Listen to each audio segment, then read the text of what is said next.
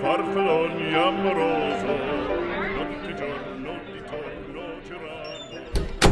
Eu acredito em Gotham City. Só estou aqui por respeito aos meus pais que conheciam a sua família. E assim começa Batman, um longo dia das bruxas, premiada HQ que conta com o roteiro de Jeff Loeb e com a arte de Tim Sale. Eu sou Andréia de Oliveira. E eu sou Gabi Ideali. E este é o Livros em Cartaz. eu amo essa musiquinha, gente.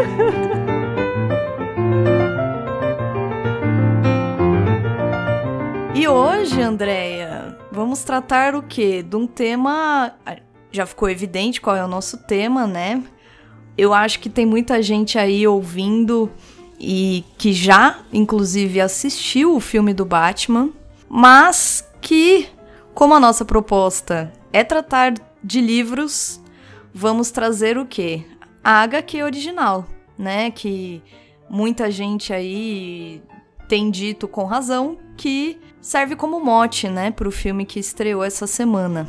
Aliás, estamos, estamos gravando na semana de estreia, né? Isso. E a HQ, ela, na verdade, é uma minissérie, né? Publicada em 13 partes pela DC, entre aí os anos de 96 e 97. Mas no Brasil, ela foi publicada quase dois anos depois, né, da estreia, em outubro de no... entre, na verdade, outubro de 98 e fevereiro de 99. E aqui, ao invés de 13, teve oito edições. Além disso, ganhou o prêmio Eisner, né, Andreia? Aliás, um prêmio, o Eisner, Eisner Awards. Olha como eu falei bonito. Viu? Viu? Aliás, é um, é um prêmio muito interessante, porque é como é como dizer que é o Oscar dos quadrinhos, né? é isso. O Eisner, é, por conta da importância dele, né, é, tanto na criação dos quadrinhos, seja pelo Spirit, seja pela reformulação do que a gente conhece hoje como diagramação para quadrinhos, né? O que a gente vê hoje de é, sangrar para fora dos quadrinhos, usar a mídia de fato, né, uhum. como uma forma de contar a história, isso vem muito do que o Eisner já fazia Uhum. Claro, ele também é um, um teórico, e aí eu sempre falo né, que os grandes sempre acabam pensando a respeito da sua arte, né, no final das contas. Uhum. E ele também tem um, um, livro que é muito, muito estudado para por quem estuda é, quadrinhos, né, que fala a respeito de roteiro, de, da linguagem do quadrinho como um todo, né. E aí, por isso, acabaram dando o nome do, do prêmio Eisner, né? O Eisner Awards aí. Uhum. Né, o Longo Dia das Bruxas acabou ganhando o prêmio Eisner, lá de 1998, de uhum. melhor minissérie. E com muita razão, eu acredito. Ele é um quadrinho. Eu não sei se a gente já pode chamá-lo de clássico, mas sem Olha. dúvida nenhuma, ele é um, um dos grandes, assim. É, eu ia falar, assim, até eu que não sou do universo é, DC e Marvel, vamos dizer assim, já tinha ouvido falar. Eu acho que é um dos grandes, se não é um clássico, de fato, pelo menos para, né, pro Batman. Não sei o que você você conhece muito mais que eu, né? Mas eu já tinha ouvido falar. O meu critério é então diga, diga, porque assim, no meu caso, o pessoal já me conhece, o pessoal que escuta o Que é Isso Assim, já me conhece, já fiz programa falando do Batman. Era isso que eu ia falar. Hoje eu tô ao lado de uma, não, de uma grande pessoa. Não. É sim, André. Não me fale especialista, porque eu não sou. Não, pode, eu ia falar experiente. Já ah, que, muito bem. Porque é, a pessoa... experiente eu sou na vida. Eu, eu já. É assim que a amiga faz quando já sabe que a outra não gosta, entendeu? A pessoa já vem com a resolução do problema, né?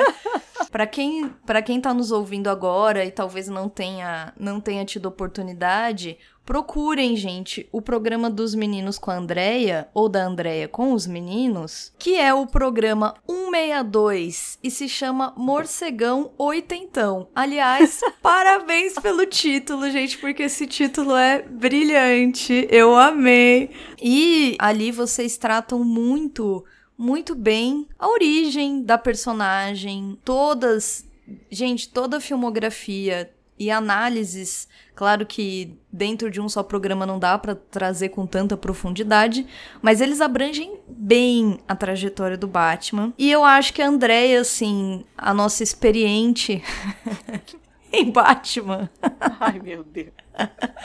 né, vai, é, eu acho que aqui ó, é evidente que o programa é direcionado para nossa HQ e para adaptação de, da animação que a gente vai, vamos dizer aí, cotejar com a, com a obra. Mas mesmo assim, eu acho que a gente pode talvez entender um pouquinho, não vou dizer da história do Batman, mas da história dessa HQ, né? De onde, como é que foi aí o encontro do Jeff Loeb, que é o roteirista, e do Tim Sale, que faz a arte do Longo Dia das Bruxas. O que, que você acha?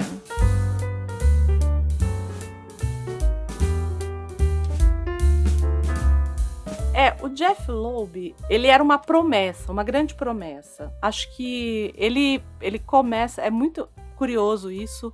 Ele é um dos co-roteiristas do Comando para Matar. Quem aí gosta dos filmes dos anos 80 do Schwarzenegger e tal, vai lembrar.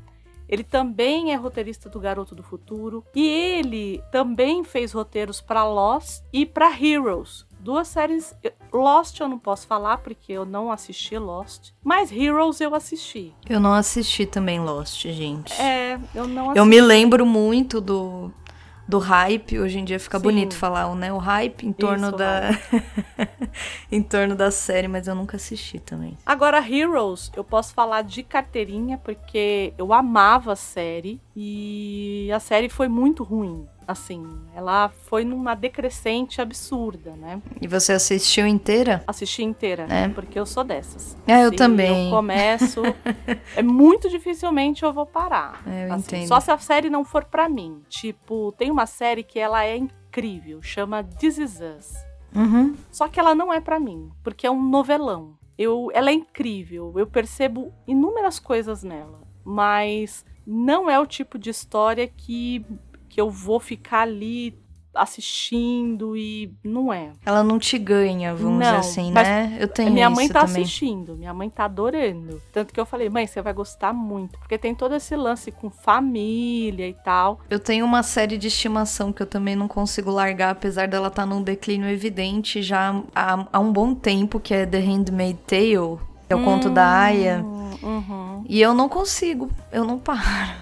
eu, não eu assisti a primeira temporada, eu achei incrível. É, a primeira foi incrível. Arrasadora.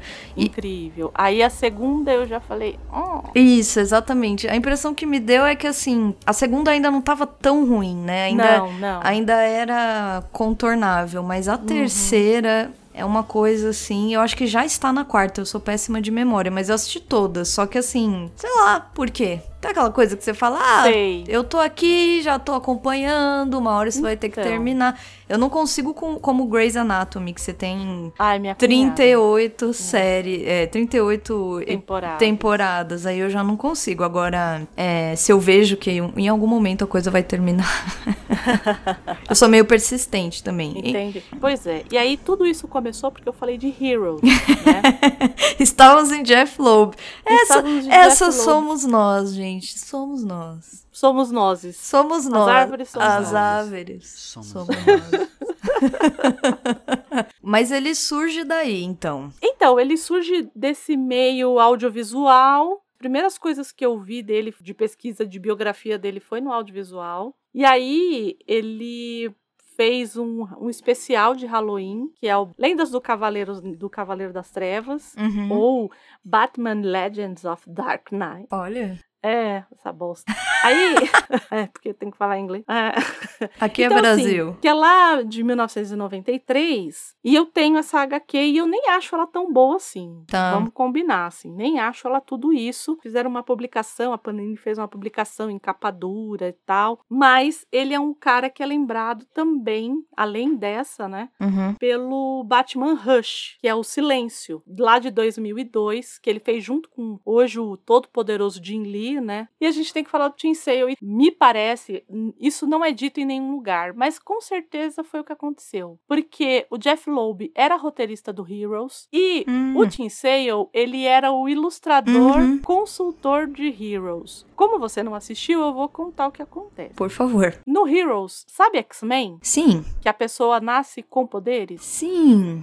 Era isso no Heroes. Hum. Existia um evento ali que fazia as pessoas ter poderes. Certo. Só que aí as pessoas estavam tentando lidar com aquilo, e não sei o que, e tinha um desses desses heróis, que não eram heróis, não chegava a ser heróis, né? Uhum. Eram pessoas ordinárias com poderes extraordinários. Era isso. Bonito. Tinha um cara que chamava Isaac Man, que ele era quadrinista na história. Ele fazia desenhos para quadrinhos. Tá. Só que quando ele estava chapado, ele previa o futuro e ele Ah. fazia desenhos prevendo o futuro. Isso não foi cortado, minha gente? Então, não foi cortado. Quando a série começou a ficar muito popular, Hum. aí cortaram essa coisa dele ter o escape pela droga. Ah, o que tá. eu achei péssimo. É, porque- perde, pelo que você falou, perde a essência da. Então, do, do- da própria personagem. Sim. Mas é porque a- a- ficou muito popular e eu acho que eles. Porque no começo ela começa bem numa onda mais. Não é sombria, mas numa onda não tão infantil. E aí ela vai perdendo isso, né? E uma das coisas que fazem é isso. Com o Isaac Mendes. As artes eram do Tim Sale. Ah, Então tá. eu acredito que eles devam ter feito ali. Ah, a primeira coisa se que cruzaram, se cruzaram nos corredores. Tomaram um cafezinho. E aí a primeira coisa que ele fez pra DC, né? Quem é quem no universo DC? Pra facilitar. E ele fez o número 1 um e, foi, e fez todos, eu acho que deve ter mais de 30 e pouco. É, só que não foi lançado aqui no Brasil. É tipo uma, uma enciclopédia de Ah. personagens. Mas falando de Batman, o longo dia das bruxas. E aí, antes da gente começar, esse foi o primeiro quadrinho de Batman que você leu? Sim, o Longo Dia das Bruxas foi minha prime- meu primeiro contato em quadrinhos com o Batman. Uhum. Eu já tinha tido. Assim, na verdade, a minha primeira vez com o Batman, como vocês falaram no. Que isso assim? na verdade, a minha primeira vez com o Batman, que eu me lembre, foi num, num filme, naquele filme dirigido pelo Tim Burton, que se não me engano chama Batman O Retorno. Ah, sim, com a Michelle Pfeiffer. Com a Michelle Pfeiffer. Michelle Sim. Linda Pfeiffer. Isso. Eu achava ela É. super, super interessante nesse filme. E eu lembro que foi um filme que me cativou muito como criança, porque ali eu tinha. Eu, eu era criança, me lembro de ser bem nova, devia ter, sei lá, uns seis anos quando eu vi. Ah, não fala não, que eu entro em depressão. Ah. E eu lembro que eu amava, assim, eu amava muito a estética. Eu acho que o Tim Burton também tem um estilo muito próprio, né? Muito gótico. Então ele tem. É todo um Batman. Eu sei que hoje em dia, se eu fosse reassistir, é muito possível que eu falasse, gente, que loucura é essa? Que é tudo. menos, É. menos o Batman, sei lá. Mas pra mim aquilo era incrível. Eu gostava inclusive do pinguim. Hum. É. Gente, todos erramos na vida. Todos temos. Não, mas eu- Aliás, então, mas aí é que tá. Então. É, por exemplo, quando eu assisti o de 89 com a minha mãe no cinema, todos os Batmans eu fui ver com a minha mãe no cinema. Quase o Batman, o Batman mesmo do Tim Burton, quando eu assisti, eu amei. Eu lembro que eu amei. Eu era cri... eu não era tão criança, né? É, em 89, mas eu amei. E aí quando saiu o Batman O Retorno, eu já não gostei tanto por conta do pinguim na época. Ah, Me tá. lembro disso. Porque eu achava ele monstruoso, mas é aquela coisa do, do Tim Burton, né? De ter um monstro, né? Então, pra mim, até hoje, é a melhor Gotham City. É. Isso, assim, a, a, ambientação dela eu acho fantástica, assim. Mas, fora isso, você É. tem uma tem uma mulher gato sadomaso. Você É, tem um pinguim que é exatamente. uma aberração, porque ele é uma aberração de fato. né? É um É. monstro, né? E aí, o que eu acho mais curioso, porque normalmente nos filmes do Tim Burton, os monstros normalmente são os que não são monstruosos. E aqui não. Uhum. Então, normalmente, quando você vê no, no Tim Burton, você vai ver o Eduardo Mão de Tesoura, sei lá. Uhum. Ele, ele é um monstro, mas ele não é um monstruoso. Monstruoso Sim. são as pessoas que, se, que, que acham que ele é um monstro. é sempre assim, né? Nisso ele tem, é, ele tem muita coisa parelha com o Stephen King, que também trabalha nessa chave. Tá. Mas no caso do Pinguim, não, ele era um vilão, né? E quem faz o Pinguim não é o Danny DeVito, é o Danny DeVito. É o Danny DeVito. Que eu acho muito bom, assim. é que ali, não, é óbvio que a minha memória é, não é tão fresca, né? Mas eu acho que no caso desse pinguim até se torna caricato, né? Sim, sim. É, então, é o que eu tô dizendo. Ele é de fato um pinguim. Mas eu, eu super entendo. Porque eu gostei muito do. A, Batman, a Batmania me pegou ali. Quando foi o Batman de 89. E eu era criança, eu acho que tem uma outra, né? É óbvio que. Eu, eu até já falei muito disso com você. Eu acho que as pessoas que têm o, uma história, vamos dizer assim, de, de contato com o quadrinho desde a infância, adolescência até a vida adulta, eu acho que guardam uma memória afetiva em relação aos quadrinhos que não tem como a gente dissociar. Eu acho que não tem. e no meu caso, eu era criança. Então eu não tinha o contato. Eu não. É, é o que eu te disse. Meu primeiro quadrinho do Batman foi ao longo Dia das Bruxas. Então, uhum. a minha experiência com o Batman ali era o filme. Então, para mim, aquele era o Batman. É muito curioso que depois, conforme eu fui crescendo e vendo os outros filmes do Batman, eu até estranhei nos primeiros. De próximos que eu vi, eu estranhava, porque para mim aquele era o Batman, aquela era Gotham City. Eu lembro que eu sempre é, esperava que tivesse um ressurgimento do pinguim, que inclusive só agora ele, ele reaparece. Uhum, uhum. e é curioso, né, como a gente forma um imaginário quando a gente não tem. Quando o primeiro contato é assim, é curioso, né? por outra mídia. É né? por outra eu, mídia, exatamente. Por isso que eu falei que seria excelente a gente fazer esse programa, porque eu tenho contato, muito contato com pessoas que não não têm o quadrinho como primeira mídia de entrada, né? É. Como foi o meu caso. No meu caso, a, a primeira coisa que eu quis ler na vida foi quadrinho. Eu ainda não fiz ela ler Sandman, gente, mas calma. Estamos Esse chegando, estamos trabalhando para isso, não é? Esse momento vai chegar.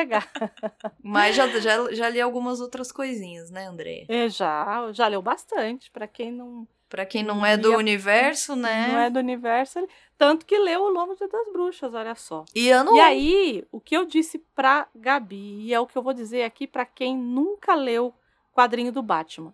Você vira pra mim e fala, Andréia, são 80 anos de história.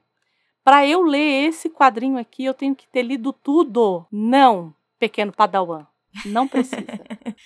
O que, que você precisa ler antes de ler O Longo Dia das Bruxas? Se é que você quer fazer isso, né? Você pode simplesmente entrar na história sem ter lido nada antes. Uhum. Mas o que eu aconselho, e vou dizer por que, que eu aconselho isso.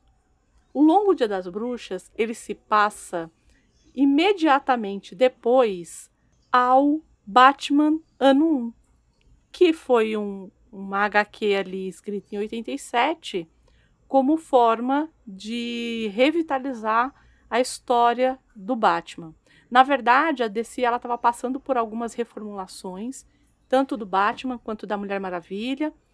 Perdão, tanto do, do Superman como da Mulher Maravilha e do Batman. Uhum. Só que o Batman, ele nunca foi um quadrinho que perdeu é, audiência. O Batman nunca deixou de vender bem. E esses outros sim. Então eles estavam planejando um reboot, né? Já fazia muito tempo que as histórias estavam aí, naquele período quase 40 anos, mais de 40 anos, e eles queriam revitalizar para novos leitores. E aí acabaram que refizeram, né, deram um reboot na história do Superman, da Mulher Maravilha. E no caso do Batman, eles aprofundaram esses primeiros anos do Batman. E aí trouxeram um sujeito que tinha feito uma minissérie sobre os últimos anos do Batman como Batman, chamado Frank Miller, e falaram: "Vem fazer os primeiros anos do Batman pra gente". Acho isso incrível. Porque ele tá ali entre os primeiros e os últimos É. anos, né? Um fim e um começo de ciclo, né? É isso, do mesmo jeito que ele tinha feito com o Demolidor. O Frank Miller, ele é o grande renovador de um de uma personagem tipo C da Marvel e que depois do Frank Miller todo mundo amou, né? E que tem mais ou menos a mesma chave do Batman. Só que enquanto o Batman tem essa coisa da vingança, o Demolidor tem a coisa da justiça, que pode parecer a mesma coisa, mas são completamente diferentes. Então pegaram esse cara e falaram: vem, vem fazer essa, essa, esse reboot aqui pra gente. E aí nasceu o incrível Batman no 1. Incrível, concordo. Que Gabi leu, né, Gabi? Gabi que, que leu. de Batman no 1? Assim, é, até tava brincando no começo, né? De fato, o, o Batman 1, ele me ganhou muito. É, muito, né? Até fiquei pensando, até brinquei, né? Falei, ah, poderia ter sido meu primeiro contato com o Batman. Porque eu gostei muito, é, não só do roteiro, que até, até comentei com você que me lembrou a, o estilo, vamos dizer assim, do Alan Moore. E, mas gostei também dos traços, do, do desenho mesmo. Então, é, fora que eu, eu gosto, eu vou ser sincero, eu gosto muito da. Vamos dizer assim, do. Seria o mote do Batman, né? Seria a história, a origem do Batman.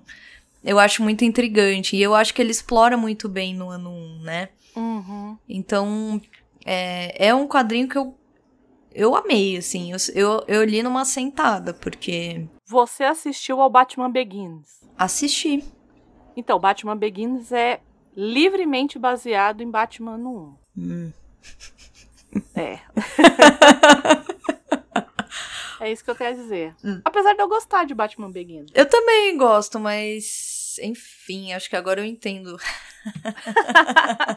Vocês. Você entende a raiva que a gente tem às vezes, de vez em quando? Pra mim, me tocou mais, inclusive, do que o Longo Dia das Bruxas. Eu gostei mais do Uhum. Batman 1 do que do Longo Dia das Bruxas. Embora as Então. duas histórias sejam incríveis, assim, eu acho que são. É, Mas não dá pra comparar o Jeff Loeb com o Frank Miller. é difícil, é, né? É, é difícil. É. É. Por mais que o Frank Miller tenha também as suas nuances e tudo mais, né? Algumas coisas bem problemáticas, inclusive em alguns momentos. É, Ah, é? É. Mas. É. é. Silêncio. Mas. Desculpa. Mas eu. eu é, não, não, não dá muito para comparar em termos de qualidade de estofo. Né? Eu acho que o Frank Miller tem mais mesmo. E assim, eu gostei tanto. Por exemplo, eu, eu gostei mais do Frank Miller e gostei muito da arte do Mazzucchelli. Uhum. É, me ganhou maravilhosa, também. né? Eu gostei também da do Tim Sale, mas são estilos bem, dif É bem diferente. diferentes, exatamente, bem diferentes, né? Diferente. Eu acho que é menos dramático, não sei se eu posso dizer isso, mas Uhum. ele não apela tanto pra esse. Quer dizer, ambos têm, mas ele, ele não me pareceu tão dos contrastes, sabe? Assim, Uhum. eu acho que fica. Eu falo dramático nesse sentido, assim, de você olhar e parecer muito expressionista, vamos dizer assim, o no Entendi, caso, né? entendi. Muito- essas cores fortes, o... são lindas, Ah, tem, tem- tem páginas É que espetaculares. no caso, no caso do Tim Sale, a gente sabe que o que ele queria emular é um, é um noir ali. Então, É, vai ter cor saturada pra caramba. é vai exatamente. Ter, você entende? Vai, Exatamente. vai ter essa coisa do expressionismo mesmo que vem, né? Vai ter essa coisa do, do contraste muito alto. Ele faz um jogo muito legal com o- preto e branco. Em alguns Sim. momentos ele coloca só algu- alguns elementos coloridos, né? Fica, fica Sim. muito bom também. Eu acho que tem alguns momentos que essa técnica Uhum. impacta, im- causa um impacto. É curioso, né? Aí você consegue ver o como ele trabalha junto com o roteiro e o como é, um acaba influenciando o outro na hora que você tá lendo. Você não tem como distinguir a escrita do desenho é, e da coloração num quadrinho, Sim. porque eles estão ali um compondo, um, um compondo o outro, né? Então é óbvio, aí também acho que cabe. A gente vai falar. Imagino que muitas outras vezes em outros programas, Uhum. mas aí eu acho que cabe a distinção também de você entender. Por exemplo, porque eu, particularmente, por exemplo, gosto mais. Ai, gosto é uma coisa muito difícil de, de conversar, eu acho. Mas enfim. Hum. Mas eu gosto mais do Batman no 1 esteticamente. Uhum. Mas eu acho que é possível fazer a distinção entre o que, o que nos toca mais pessoalmente do da proposta de cada um, por exemplo. Entende o que eu quero dizer? Por exemplo, ah, embora comparativamente eu goste mais da arte do Mazzucchelli, eu entendo totalmente a proposta do Tim Sale. A escolha do Tim E Sale, acho é, muito boa dentro dessa dentro dessa chave. da proposta da Exatamente. Eu acho que dá É. pra fazer essa distinção, entendeu? Eu acho que. É tudo, tudo vai da proposta. é, mesmo. e a gente já não tem mais cinco anos de idade, então acho que dá pra gente fazer esse tipo de distinção, né? Eu acho que dá, pra, Sim, né? sim. dá pra gente defender algo, não necessariamente só porque a gente gostou mais ou não gostou mais, enfim.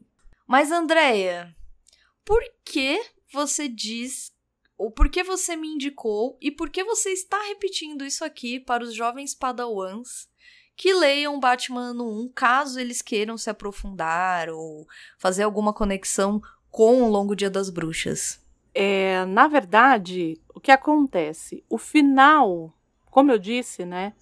O Longo Dia das Bruxas, ele é praticamente uma continuação direta de Batman no 1. E a última página do Batman no 1, o Gordon, que é a grande personagem aqui, na verdade, né? Aham. Por mais que a gente fale que é o começo do Batman e tudo mais, a gente tem um pouco mais da persona do Gordon. É bem que- legal, né? Sim. E, e- e- como esses, essas duas forças, né, em, em muito em lados no- do mesmo lado, mas é, de formas diferentes estão agindo aqui nessa Gotham, né? O que, quais são as resoluções que acontecem ali? Uhum. naquela última página, né? Então ele faz é uma página inteira de recordatórios, né? E aí ele fala a respeito, por exemplo, né, da condenação do, do, do, do comissário de polícia. Uhum. Ele fala a respeito é, do Romano, né? Que o que o, o Romano, que seria o Falcone, né? O, que ele que o sobrinho que ele mandou matar o sobrinho dele, que é o, jo, é o Johnny Vitti, né? Então que o pessoal É. achou que tinha que ele tinha mandado ma- matar o, o, o, o sobrinho dele, que é ali da, Já da tá. máfia dali de Chicago, né? Uhum. que a gente tem que pensar também nessa organização mafiosa, né? Então, se o. Porque o Johnny ia quebrar a omerta, né? É, ou omertar, né? Aí depende. Hum. Né? Que é o código de silêncio da máfia. Então, quando um cara vai e fala que vai é, na polícia para Dedurar, né? ele é dedurar, né? Ele tá quebrando a omertá ou omerta, enfim. Que legal que isso. Não, código- não conhecia é. esse nome. Muito bom. Então, você sabe que a, A, pessoa, já. gosta. A pessoa já né? tá deixando claro aqui o que, que ela gosta, gente. Vai vendo. Aguardem. A pessoa gosta, né? É muito Então, bom, só que entende? Esse negócio de máfia, En- gostamos. Trabalhamos. Não trabalhamos. Não trabalhamos, na verdade. Mas... É, não trabalhamos, mas gostamos. Metaforicamente, talvez, respeito, né? Uhum. Então, possivelmente, o Johnny era um. Se ele é filho da, da Carla, né? Que é a irmã do Falcone. Só que a Carla, ela é Carla Falcone Vitti, ela deve ter casado com Uhum. um, um chefão da máfia de Chicago. Então, o que acontece? Que é um outro braço da família, e o Falcone possivelmente é o Dom, que não é dito aqui, mas não precisa nem dizer, né? Uhum. A gente olha lá, a gente vê que ele é o Dom, né? Que é esse, que é o, o como é que é? O capo de tutti capi, né? Isso, capa que é de o tudo. cara, é o capo de tutti capi, que é o que é o dom, na verdade, né? Porque tem os capos e possivelmente o, o Johnny é um dos capos ali, né? Uhum. Que, é, que são espécie de generais ali dentro da, da máfia, né? Então é, ele acaba é, ele acaba quebra, indo quebrar essa omertá, ou omerta, enfim, eu não sei porque é italiano, não vou saber. É, eu também não sei. É, não- nesse caso aqui não vou saber, mas é, ele, ele, ele fala, né? Ah, ele tentou matar o, o sobrinho no Batman 1, o Gordon tem um, um relacionamento extraconjugal aí, e a mulher vai para Nova York, enfim, isso também ele fala um pouco ali. E ele meio que deixa já no ar uma coisa que vai, que vai e eu acho que vem bem vem no Batman no 1, mas também chega muito próximo ali. No, e aí vem com tudo no Longo Dia das Bruxas, que é essa coisa do escalation que todo mundo fala. Escalation? É, é, porque é assim. Até então, esses caras, eles eram só malucos. Aí o Batman surge, né? Que é essa coisa do. Ah, então até agora a gente só lidava com é, com um tipo de é, bandidagem. Aí surge o Batman. Para ter algo parecido com Batman, aí começam a surgir esses outros criminosos. Então, hum. é o hum. que eles chamam de escalation, é a escalada da violência. Ah, né? tá. Então a gente vai ver isso muito forte. Isso vem, por exemplo, no Batman Cavaleiro das Trevas, no filme do Nolan, é sobre é. isso, na verdade. É. é. sobre essa escalada da violência, né? E aí a gente tem todo esse essa última página que conecta diretamente com o Longo Dia das Bruxas, que é o que a gente vai começar a falar agora depois de tudo isso que a gente falou aqui. Então vamos pro Longo Dia das Bruxas, né? Bora.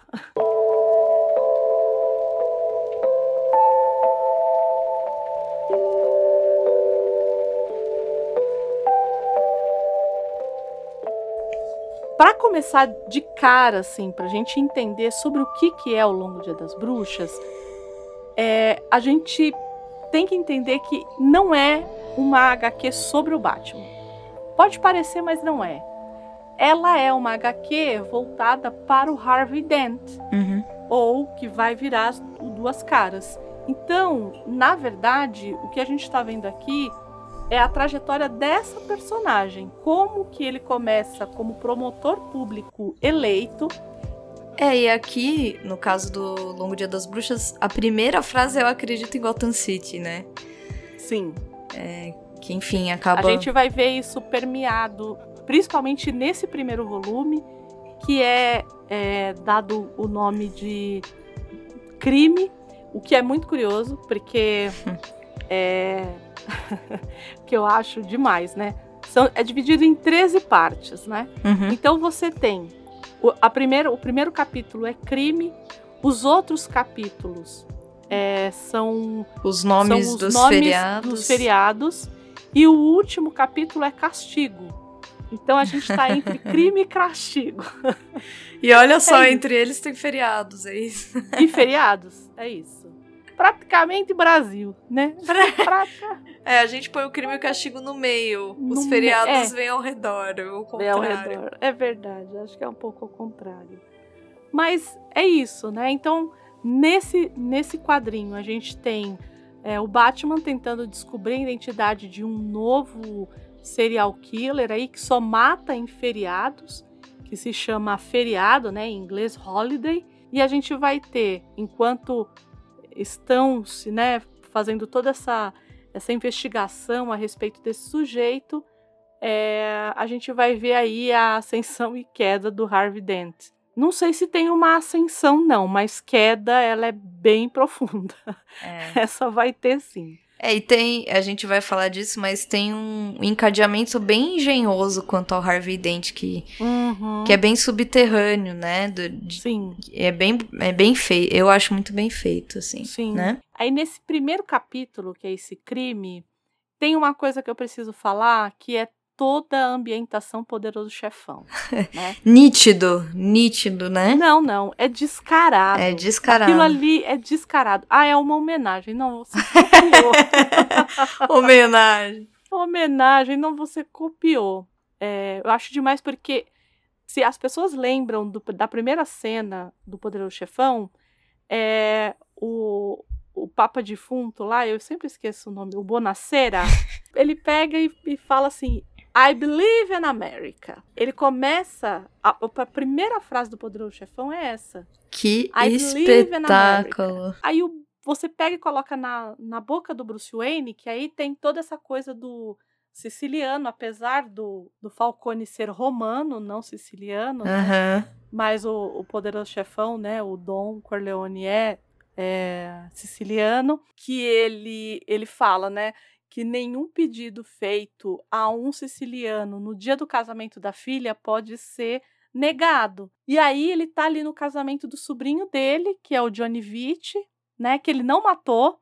Então a gente descobre que na verdade esse esse eles até falam, né, ah, eu tô aqui na festa do Johnny Vitti, que não foi morto porque é, ele se acertou com um tio, então ele não quebrou a omertá. E aí entra um, um- algo interessante logo de cara que, per- que percorre toda a obra. E eu acho que todas me, me, pra- me passa uma impressão é, positiva, assim, até em algumas adaptações, que é o, o Batman ele tá sempre narrando, que é um elemento é, do filme noir também, né? O filme noir tem essa, essa coisa da narra- narrativa, do voice off, né? Que, que no cinema acaba se tornando voice off, que é aquela narrativa por fora do que do que tá sendo mostrado. E eu acho que logo no comecinho a gente já vê isso. Eu não sei, eu sei que o quadrinho tem mais isso comparado com a o cinema, por exemplo, mas eu acho que no Batman esse elemento deixa ainda mais no ar. Não sei o que você pensa. Sim, com certeza. Sim. Na verdade, eu acho que ele foi construído em- cima dessa inspiração Sim. no ar total, assim.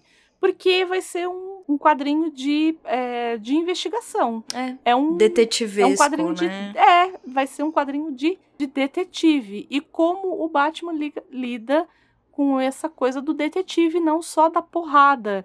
Que é isso que a gente fala o tempo inteiro: que o Batman é cerebral, Uhum. que o Batman já tem histórias do Batman com Sherlock Holmes, por exemplo.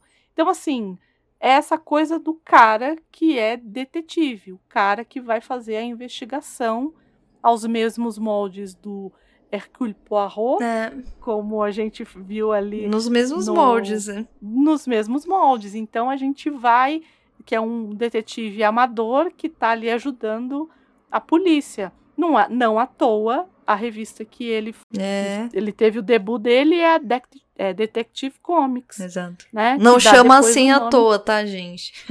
Que depois dá o nome à editora, né? Que é a Sim. DC Comics. Então, num- a gente aqui a gente vai ver esse Batman e talvez por isso eu acho que a gente goste tanto dessa história, porque a gente vai ver um Batman mais porradeiro em alguns momentos, Sim. claro, porque todo mundo quer ver o Batman Gostamos, narizes inclusive. por aí, né? Exatamente. O que, eu, o que eu gosto desses primeiros, das primeiras páginas desse quadrinho é, é essa já ambientação, porque ele tá olhando, parece que pela janela, né? Ele tá Sim. dentro do, do Ele tá dentro do escritório ali do Falcone e falando com o Falcone a respeito dessa coisa da família que a gente não entende muito bem. Aí a gente já fala assim: ué, os Wayne com ligações com a máfia? Quem diria? Pessoas acontecendo? ricas ligadas à máfia? Nunca ouvi falar. Desculpa. mas é ver... mas assim, ali, e é interessante, porque enquanto ele vai falando com o Falcone, a narrativa dele, pensando ali, já tá ali por trás. Uhum. E tem essa ambientação, porque ele vai falando e ao mesmo tempo ele vai olhando pela janela, pela persiana, né? Então o desenho do Tim Sale é bem bonito nesse sentido. Ele faz Uhum. essas tiras como se ele estivesse olhando por uma, uma persiana. E pra Uhum. mim já traz. é, já mostra pro que veio essa ambientação que a gente vai encontrar do começo ao fim da obra. E aí, quer mais poderoso chefão na sua cara? Mais poderoso chefão na sua Tá cara. pouco? Não entendeu ainda? Não deu ainda. O que que aconteceu? Além do Falcone cheirar a rosa do mesmo jeito que o Dente. que o Dom Corleone faz. O Harvey Dent, coitado, pobre coitado, tá sabendo que tá tendo a festa lá. Tadinho. Nesse momento a gente já é apresentado algumas das personagens que Sim. vão aparecer, né? A gente descobre que o Harvey Dent está ali no estacionamento pegando, anotando os. As placas, As placas. dos carros. Só que o pessoal do Falcone vai lá e dá uma coça no Dent. No Poderoso Chefão, ele fala assim: ah, deixa anotar, é tudo placa fria. deixa pra lá. Ele só vai ficar puto quando o pessoal for tirar foto e aí o Sony vai lá e dá meia dúzia de tapa na cara do, do jornalista, quebra. É muito boa essa cena. É muito boa. Ele vai lá, quebra a câmera e joga meia dúzia de dólar para pagar a câmera do jornalista. E é aquele elemento da pessoa que parece que tá inocente na coisa, né? Parece que ela não se toca, que ela vai levar aquela. Se bem que o Harvey Dent aqui, ele, ele diz, ele diz, ah, é melhor eu anotar logo, porque eles vão aparecer e vão me, me pegar. E é o que acontece, é. né? E aí o Bruce descendo com a Celina e tudo mais, ele descobre, ele, eles veem lá o pobre coitado Harvey Dent e tudo. Ele acaba ajudando ele ali, né? E o Bruce meio que ajuda e tal, e aí a, a Celina fala pra ele: "Ah, mas você conhece o cara e tudo mais?" Ele: "Não, não, mas eu acho que o cara é bom." Eu acredito em Harvey Dent. E é a segunda vez. Então o Bruce fala, né? Uhum. Ali naquele comecinho, eu acredito em Gotham City. E aqui, quando ele vai conversar com a Celina a respeito do Harvey Dent, ele solta essa história do eu acredito em Harvey Dent. Depois disso, eles meio que falam assim: ah, o Bruce fala que tá meio cansado, que vai embora para casa, a Celina querendo fazer outras coisas, ela fala assim: azar o seu. e aí ele vai embora. É, e na verdade, o que ele quer é subir lá, porque quando ele estava ali dentro do escritório do Falcone, ele viu um livro dentro de um cofre e ele quer saber o que possivelmente são as transações, né? O livro, uma espécie de livro caixa, É. de livro registro. E nesse sentido, a Celina, que é a mulher gato, se, se é muito mais. Sabe. Sabe. É, enganar melhor que o Batman, né? Porque ele faz todo o homem que não quer ali, quer descansar. Ela não, ela defende, não, vamos, vamos, né? Já vai, ó, que Aham. pena. Mas ela também vai atrás dessa. Isso. Tanto que quando o Batman chega lá como Bat, ela já tá lá. Ela tá a, lá. a janela já tá aberta porque ela queria roubar algumas coisas que estavam ali dentro. E o pessoal percebe, né? É, os capangas ali do, do Falcone percebem, começam a atirar, tem ali um confronto. O Falcone vira e fala assim: na minha casa, né? Só faltou ele soltar, né? Vem na minha casa, não me chama de amigo. E- só, é, só faltou só isso. faltou essa, porque, Porque todo o resto tá aí. falou. É. E aí eles acabam correndo, né? Enfim, vão embora. E enquanto isso, o Harvey acaba encontrando com o Gordon, falando o que aconteceu. E aí o Gordon fala: Olha, eu acho que então a gente vai ter que fazer uma aliança aí entre eu, você e o Migo, que eu vou chamar ali pelo bate-sinal. É, não, e, e ele, na verdade, dá um, dá um esculacho no Harvey, né? Do tipo, olha, você tá Uhum. fazendo isso errado, né? A gente Isso. pode fazer de outra maneira. Que também já dá a deixa de quem é o Harvey, né? Sim, porque a gente sempre tem essa noção meio dúbia do Harvey, que é essa coisa do ele vai fazer o que ele precisa fazer. Ele quer uma coisa, então ele vai fazer a qualquer custo. É, os fins justificam os meios. Exato. É, é, ne- é nessa chave É. que o Não é- Harvey funciona. Não é à toa que ele é o duas caras, né? Sim. E aí o Batman, ele vai ao encontro deles, né? E eles meio que fazem ali uma aliança. E o Batman até fala, olha, ele pensa, né? Olha, eu eu gosto de trabalhar sozinho, mas eu acredito em Jim Gordon. Porque o Gordon, ele é incorruptível. Ele é a epítome daquele que não se corrompe de forma nenhuma. E eu acho que é por isso que eu gosto tanto dessa personagem. Num lugar tão corrupto, tão difícil, ele consegue entender as nuances daquele lugar, mesmo assim se manter incorruptível, né? É, e, e dialogar, né? Eu acho que ele é a ponte com o Batman. Então, é entender que podem. que existem outras alternativas, mas ele, ainda assim, ele é muito do sistema. Então, eu Uhum. acho que ele não abre mão ao mesmo tempo de. é, ele não apela como Harvey Dent pro, pro que a gente tava falando, né? Pra essa coisa da. do fim justificam os meios. É. E aí, o que que acontece? Eles fazem uma aliança ali, o Harvey, o, o Gordon e o Batman. Enquanto isso, né? Aí, cada um vivendo a sua vida. O Bruce vai até o banco de Gotham, porque não? Ele é acionista do banco, não Uhum. vou nem comentar a respeito disso. Ele vai lá e todos os acionistas estão muito inclinados a fazer negócios com o Falcone. E ele é o único que está contra. E o Richard Daniels, que é o diretor, fala assim: não, não, então você, você é o único que está contra, mas a gente vai sim aceitar o dinheiro do Falcone aqui, porque no final das contas é dinheiro. Coisa de banco. Só que o que, que acontece? O Batman vai lá conversar com o Richard Daniels, fala assim: então, vai coagir o cara. É. é muito bom, né? O cara não faz o que você quer. É. Você, além de você ser um multimilionário, o cara não faz o que você quer. Aí você fala, hum, acho que tem um jeito da pessoa fazer o que eu quero. É, né? É isso. Ele é coagido pelo, pelo Batman. Sim. E aí, no outro dia, aparece lá a manchete. Resolvido o problema. ele desistiu. Ah, gente, declinei. Pensei declinei. aqui melhor. Pensei melhor. Tô, tô saindo, hein? Tô saindo. E quem entra no lugar dele é o Bruce, né? Ou seja, então, em teoria, né? tá tudo resolvido, né? E é nesse momento que a gente tá vendo ali, né, que tá toda essa movimentação, que é Halloween, e o Johnny Vitti, lembrem-se, é o sobrinho do Falcone que ia ser, que ia quebrar o Omertá, lembra? Uhum. Esse cara, ele tá ali indo tomar um banho, tranquilão mais, na banheira, na dele, e ele é assassinado com uma arma que tá com um bico de mamadeira, inclusive, na ponta para silenciar. É, funcionando ali como um silenciador. Aliás, uhum. queria comentar que essa página no quadrinho poderia ser enquadrada.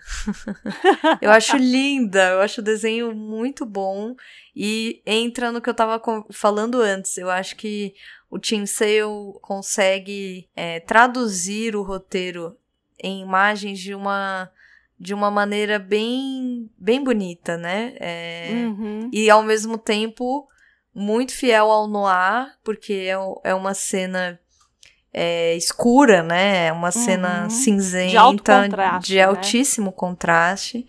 Uhum. E, e que fala. É, a, as imagens elas trazem uma narrativa muito bonita visual, assim. O que o Tim Sale faz aqui, ele não cede ao realismo em nenhum momento. É. Ele não cede. Então, você vê que às vezes as personagens elas crescem, elas diminuem. É... Você percebe que isso ao a favor do que está sendo contado. Então, às vezes o Batman, ele está, ele tem uma musculatura que não é de uma pessoa comum, a capa dele, às vezes, e aí ele faz muito isso com as, as névoas e a capa do Batman, uhum. que ela tem praticamente vida própria ali. Ele não cede.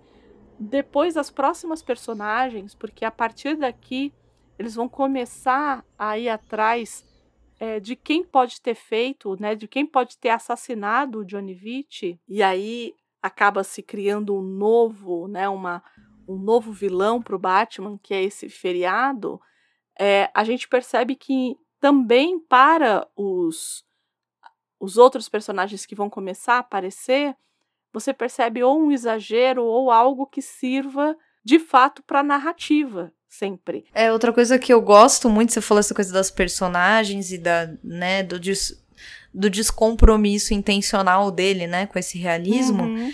E me faz pensar que eu gosto muito, eu gostei particularmente dos traços faciais dele, porque eu acho que são pessoas. O que eu quero dizer com isso? Eu acho que são traços faciais comuns. Então, uhum. as pessoas têm um, um, nariz grande, ou um nariz muito fino, ou são é, extremamente altas. E você identificar. Você sabe quem é a personagem. Uhum. Porque tem alguns quadrinhos que você lê Maus, por exemplo, chega uma hora que, dependendo do tamanho do quadrinho, e você olha e você fala assim, ué, mas que personagem que é essa daqui?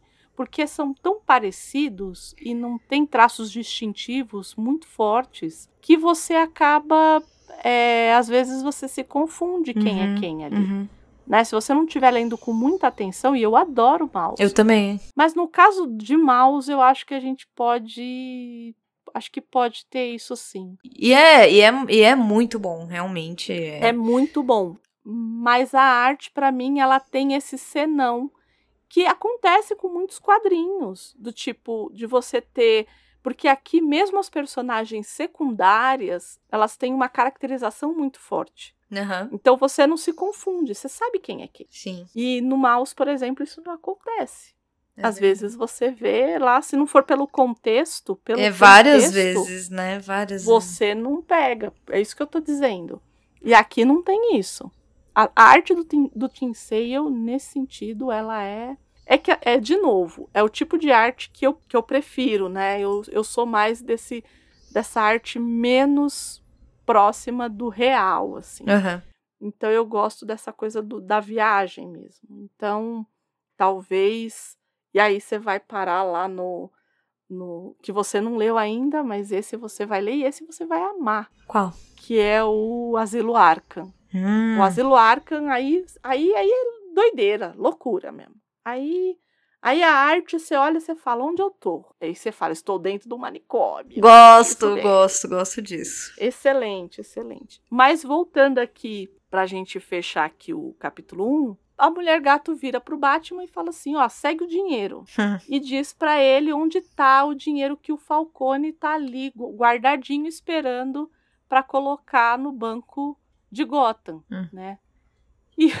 E tá num galpão, né? E aí ele vai com o Harvey Dent.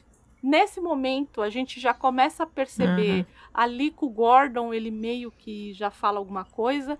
Aqui ele fica extremamente tentado porque é um galpão que está cheio de dinheiro, são pilhas e pilhas de dinheiro.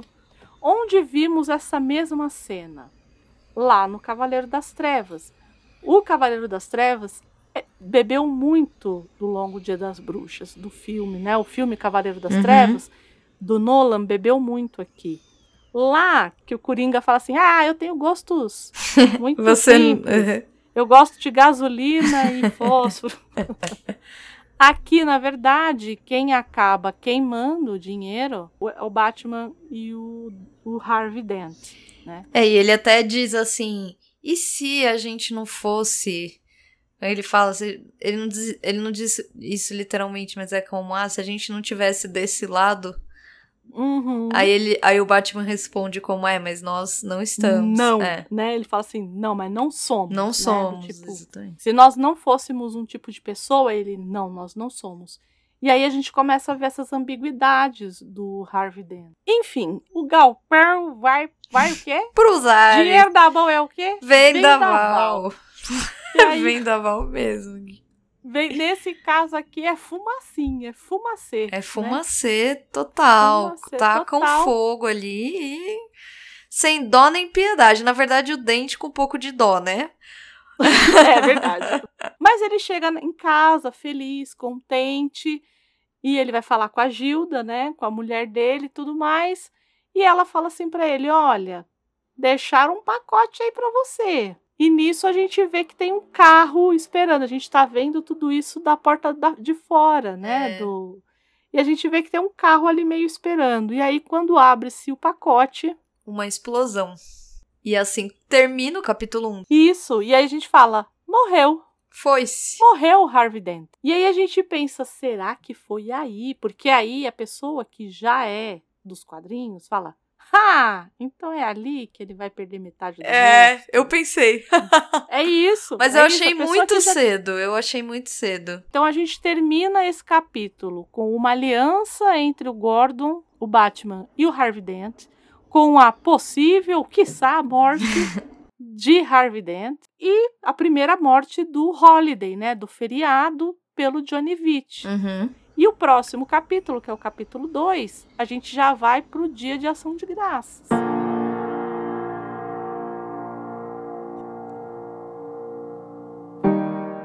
Que é em seguida, que até então ninguém tava chamando de feriado o sujeito, né? Tinha o cara lá que matou o Johnny Vitt, ninguém sabia. Nesse momento, pegaram os caras que mandaram o pacote pro nosso amigo Harvey Dent.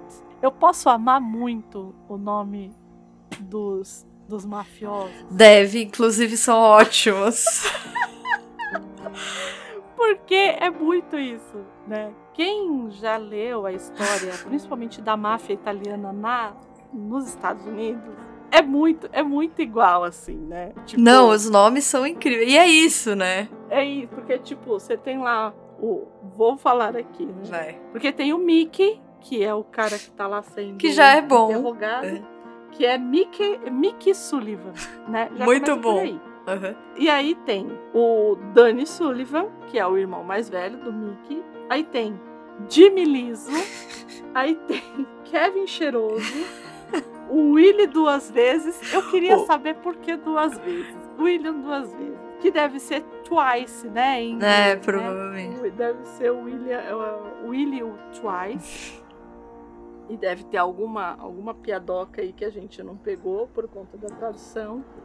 Mas que ele tá ali é, respondendo, né? Falou assim: não, a gente colocou sim, mas não foi ninguém que, que falou pra gente colocar, né? Pra gente dar. É, eles estão tentando Porque descobrir se foram Exato. quem foi que mandou colocar aquela, aquele embrulho na. Na verdade, o que o Gordon quer que eles digam é: foi o Falcone que mandou a gente fazer. Sim. E eles não dizem. Esse é o problema. Eles não. Eu nem, nem conheço Falcone. Quem é Falcone? É, não são doidos, né? De falar qualquer coisa também. Se fosse. E aí, por enquanto, tá ali. Aí o, o Batman fala assim: tá bom, então vai pra cela. E aí eles. O, o Mickey vai pra cela, tem um apagão de luz, acende. E ele vai pra cela, fica lá na cela com os irmãos e. Essa cena também é muito boa. mais. E aí eles vão um a um, vão entrevistando os caras. E aí eles pegam e trazem o Mickey de volta para o interrogatório, o Mickey que estava na cela, né, com os irmãos ali. E ali a gente sabe que na verdade não é o Mickey, no melhor estilo Missão Impossível do Tom Cruise, ele arranca a máscara e é o Harvey Dent. Exato. É, eles trocaram o Mickey com Harvey Dent com uma máscara de Mickey. Isso, Né? a gente achando que o Harvey Dent tinha, já tinha perdido metade do rosto, mas não. tava lá. Ele estava vivo, vivão e vivendo. E na verdade a mulher dele ficou muito mal, foi parar no hospital, né? Tanto que, A Gilda. é, dito isso, é, tadinha. E aí foi dito isso. E eles falam assim: a gente não tem nada contra os caras, vamos ter que soltar os caras. E no dia de ação de graças, o Gordon chega tarde, né? O, o Harvey, coitado, Tadinho. tá, tá lá com a esposa. O Batman, quando ele vai pegar o Mickey, né, que o Mickey foge para dentro dos esgotos, o Batman acha o primeiro grande vilão, porque até então a gente estava falando só dos mafiosos, né? Uhum. Mas ele encontra o um dos grandes vilões ali do panteão dele, né? Além da mulher gato que ele já tinha encontrado antes, mas ele vai encontrar o Salomon Grande, que nasceu numa segunda-feira. Não é? Eu gostei muito dessa. Dessa micro, sei lá, o que? Uma. Como se fosse uma poesia, né? Uma. Sim, sim, é uma trovinha, Muito, né? muito legal. Porque no começo, quando ele aparece, não é dito. E eu fiquei, ué, por que, que ele diz isso, né? É, para mim foi muito misterioso. Eu li e fiquei muito intrigada. Eu falei, gente, quem é ele? E o que ele está dizendo? E mais pra Uhum. frente, né? é, Isso. aparece. Aí você vai entender É. por quê, porque ele vai reaparecer, né? O Salomon Grande, ele, a primeira aparição dele é, não é com o Batman. Na verdade, Ah, é? com, é, não é com o Batman. É com o Flash, se não me engano. Uau. Mas não é com o Batman, é na é, em, 60, em 44. Ele foi criado ali Uau. na a primeira aparição dele é na All American Comics é, 61, né? E na verdade o nome dele é então, aí tem um problema, né? Ai, para dar conta de muito desses tantos anos de quadrinhos, de mais de 80 anos, muitas histórias elas acabam sendo refeitas, é, personagens são usados de um jeito num lugar, de outro jeito em outro e tal. Então a gente tem o que chama de multiverso. Mas a primeira aparição mesmo do Salomon Grande, Hum, ele era um homem muito rico que foi assassinado, chamado Sirius Gold. E ele foi assassinado e o corpo dele foi deixado num pântano, que era um pântano chamado Pântano de Matança, tá. que é uma desova, né? Sim. que era ali localizado no- em Gotham City. Mas é, esse esse pântano tinha uns poderes, assim. E aí ele ressurge. O Hum. Salomon Grande, ele é um, um zumbi. Por isso que pra ele ele fala, eu nasci numa É. segunda-feira, numa terça-feira. Casei, Então, sei lá, tem umas coisas Isso, assim. E no fim ele isso. morre e renasce. É, agora não é mais assim, né? Agora ele é, é, nas histórias mais recentes, né? Nas, nas reformulações mais recentes, ele é um, ele é muito, ele tem uma é uma origem muito próxima do monstro do pântano, assim, em comparação. Hum, Tá. Mas aqui, né, ainda tem essa visão do cara que morreu e é, ressuscitado. É, e ele ali tá quase inocente, de certo modo, Sim. né? Ele aparece, Sim, ele só tem tamanho. tipo isso, ele só tem tamanho, né? Ele parece aquele, É. aquela personagem do Monstros S.A., que eu me esqueci o nome. Que ele é grandão, enorme. O Sully É o Sully, exatamente. A louca. é. Comparações inimagináveis. É, eu Me também acho perdoem, mas enfim. Não, tudo bem. É. É porque o Salomon Grande, ele, ele, é, ele é violento, né? Não, Então, eu imagino. É, eu e é imagino. uma violência, é uma violência de defesa sempre, né? Ah, Porque imagina o trauma, né? Ele foi morto, então assim, qualquer um para ele naquela condição, ele acaba, ele acaba encontrando o Salomon Grande e ele fala assim: "Não, me dá ele e a gente vai embora". E ele meio que joga o cara e vai embora, né? Tá rolando ação de graças ali, então o Batman vai lá e dá um e deixa uma um É. prato de comida ali pro Grande, enfim. Mas é, o feriado ataca de novo, e é aí que ele acaba pegando o nome, porque ele tinha matado lá no Halloween e agora mata aqui no dia de ação de graças. Então ele mata todos os o Mickey e todos os compichas que foram lá falar que não tinham sido ele que tinham é, explodido a casa do Harvey Dent a mando do Falcone. E é o segundo dia de mortes, mas são vários assassinados. E cada vez que ele vai, ele deixa algo muito específico. Representando, né, aquele feriado. Isso. Então, no primeiro foi uma lanterna de abóbora, e nesse daqui ele deixa uma cesta de frutas ali para representar a ação de graças. Próximo feriado é o Natal. O capítulo 3. Exato, que a gente vai ali entrar no capítulo 3. E o que é mais divertido é que aí entra o Coringa, que não Sim. podia ficar de fora dessa festa, não é mesmo? Não é mesmo? E a gente vê, né, o Coringa, e ele tá numa casa que ele simplesmente aí rolou as pessoas nos, nas luzinhas de Natal, né, e tá roubando, aí roubou a ceia, roubou os presentes, no melhor estilo Grinch. É. O Coringa aqui é o Grinch, ele tá roubando o Natal Das pessoas, sim. Ali ele tá sendo bem representado como É o Grinch. Grinch. É verdade. Tanto que no começo ele canta ali, né? Ele faz as trovinhas lá do Grinch. Então eu achei aquilo demais. Falei, é o Grinch, o Coringa é o Grinch aqui. Muito bom, Né? sim. E o Batman e o Gordon vão até o Asilo Arca, enquanto o Coringa tá se divertindo aqui de Grinch, pra ver um outro, um outro detento lá que chama Calendário. Hum. que também é outro maluco, né? Pra variar. E, e eles estão lá assim meio, o que que você acha? Eles vão em todo, todo estilo Hannibal. Sim, Não é? sim, Hannibal total, Total. total. E ele tá bem Total. Hannibal também, né? Ele é muito Hannibal. Aquela coisa atrás daquele vidro. Sim, O olhar, toda, todo o mistério, as falas em, sim. em como alegorias. É bem. E aí a gente fica meio que sabendo que o Vermont, né, que é um, um assistente ali do Dente, que ele foi pago pelo Maroni, que é uma de uma família rival do Falcone, para ficar de olho ali no Harvey Dent. Ele é um assistente da promotoria ali do Harvey Dent. Uhum. Então ele meio que fica vigiando o cara pro Maroni, né? É um infiltrado do Maroni ali pra ver tudo que o Dente faz. Isso, isso. E aí o Dente chega em casa e quem tá em casa? O Coringa, o tá Grinch. O Coringa. O Grinch tá lá na casa. Por quê? Porque o Coringa, ele está inconformado. Só o Coringa.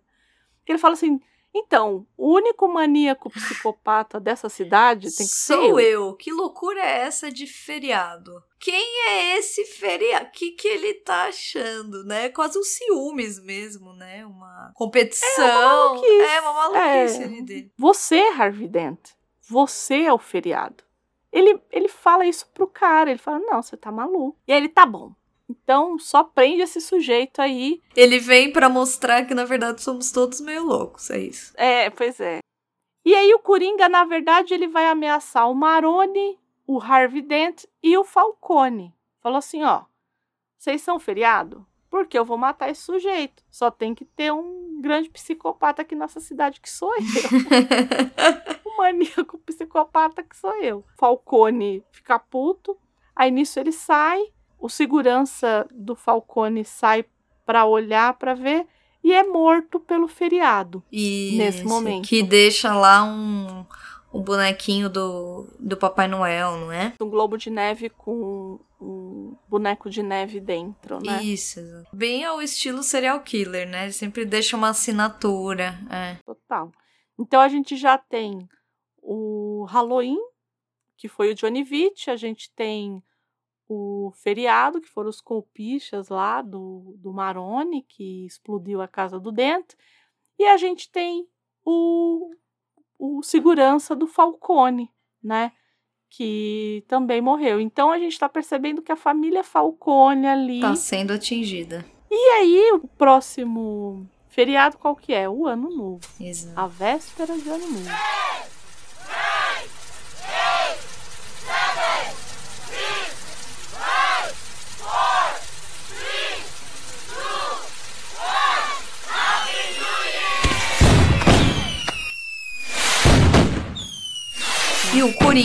Inconformado, decide que ele vai tentar, né? Um atentado ali pra. Porque o que que. A cabeça do Coringa funciona assim. Tem. Se eu entendo a cabeça do Coringa, temos um problema. Mas, tudo bem. Fun- Não, você é uma pessoa que lê psiquiatria, você é uma pessoa dessa área aí. Você gosta dessas coisas aí, né? Então, né? Mas é, mas é aquela coisa, né? Fica aqui. Então. Melhor. o Coringa, ele pensa assim: bom, tem um assassino feriado. Logo, Uhum. vai, é ano novo, evidente que ele vai assassinar alguém. O que que eu vou Uhum. fazer? Eu vou no maior centro da cidade, onde tem ali uma multidão, né? Ou seja, numa praça ali no centro de Gotham, é, onde todos todos vão para comemorar o ano novo. E a ideia de- dele é, bom, alguém aqui é um feriado. O que, que eu vou fazer? Vou matar todo mundo, porque aí Metade da cidade tá aqui. É 50% de chance de eu matar o feriado. E aí ele rouba um avião e ele vai tentar atacar essas pessoas que estão ali. Com aquele gás lariante dele, vai fazer as pessoas rirem até morrer. Literalmente. Enquanto isso, o Vermont lá, que é pago pelo Maroni para espionar o Harvey Dent, entrega para ele um documento que pode meio que fazer com que a família Wayne tenha alguma ligação com os Falcone, né? Então, aí aquela pulguinha que a gente viu lá, o Bruce indo lá na casa do Falcone, na festa de casamento do Johnny Vitt, pode ser que tenha alguma coisa aí que a gente não tenha percebido ainda, né? Uhum. Enquanto isso, os amigos do Falcone estão lá no iate comemorando o ano novo. E nesse momento, Alberto Falcone é baleado pelo feriado Que é o filho. que é o filho do Falcone, que tem um quê ali de Michael Corleone, né? É... Que é um cara que o pai não quer que se envolva nos negócios da família, que fez faculdade em Oxford. É, que é um, e que de certo modo parece que não quer também, mas ele se faz de ressentido também, né? É curioso isso, né? Ele parece não querer fazer parte dos, entre aspas, negócios da família, Uhum. mas ao mesmo tempo ele parece se sentir excluído, ele é ressentido, assim. que é o que não acontecia com o Michael. O Michael, de fato, era herói de guerra, não queria se Uhum. envolver com a família. Uhum. quando ele leva a Ki para ir conhecer a família dele e ele fala assim: essa aqui é a minha família, não sou eu. pau, sabia aí. É, O que esperava, né? tem essa coisa meio dúbia também do Alberto e ele acaba morrendo, né? Ah, na verdade, acaba sendo assassinado também pelo feriado que deixa ali uma taça de champanhe, uns e umas, uns confetes sem per, sem Errou! Serpentina. Muito obrigada. É, saiu. Enquanto isso, o Batman tenta ir atrás do Coringa, consegue Uhum. fazer com que ele não mate todos que estão ali comemorando o Ano Novo. Uhum. Aparentemente, ninguém descobre nenhum corpo naquele momento, né? Uhum. É, E o Harvey. E aí fica aquela coisa, né? Porque descobrem o, o corpo do Alberto alguns dias depois, já ali no Dias de Reis, que é inclusive é outro Uhum. feriado, né? A- apesar da Sim. gente aqui no Brasil não comemorar tanto o Dia de Reis, principalmente assim na América do na América Central é, e até América do Norte se comemora bastante o Dia de Reis. Então, a gente aqui em São Paulo não comemora. Mais pro Nordeste tem Sim. muita comemoração de Dia de Reis. que são lindas, inclusive. Olha só, então aí, no caso aí, o presente é o corpo do Alberto, né? É o corpo do Alberto. De forma macabra, mas é, é isso, né? E ele até diz, né? Ele fala assim: olha, o rosto tá irreconhecível porque os, os pássaros ali, né? As gaivotas, enfim, já devem ter feito um serviço. Considerável, né? Porque são Isso. alguns dias depois. E nesse meio tempo aí, o Harvey volta pra casa, né? Em determinado momento ali, mostra ele voltando pra casa e ele tá molhado, né? Uhum, E acho que é o uhum. primeiro momento que. Já aí, olha, indo pro, pro fim do capítulo 4, a gente pela primeira vez começa a desconfiar de alguém ali, né? É, de uma forma um pouquinho, Isso. um pouquinho mais, mais vista ali, né? Bom, aí temos o Dia dos Namorados.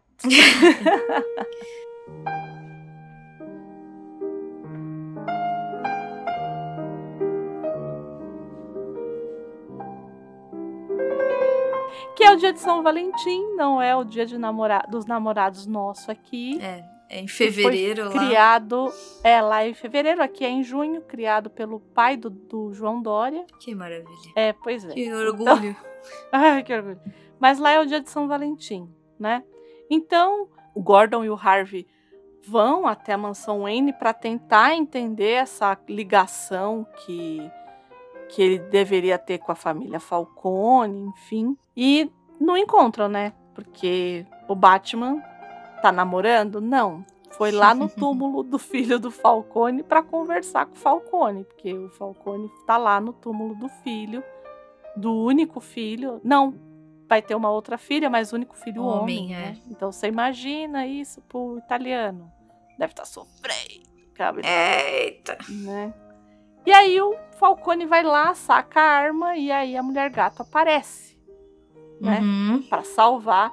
E aí isso é muito curioso, porque a mulher gato aqui, em muitos momentos, né, ela acaba salvando a pele do Batman. É interessante, né?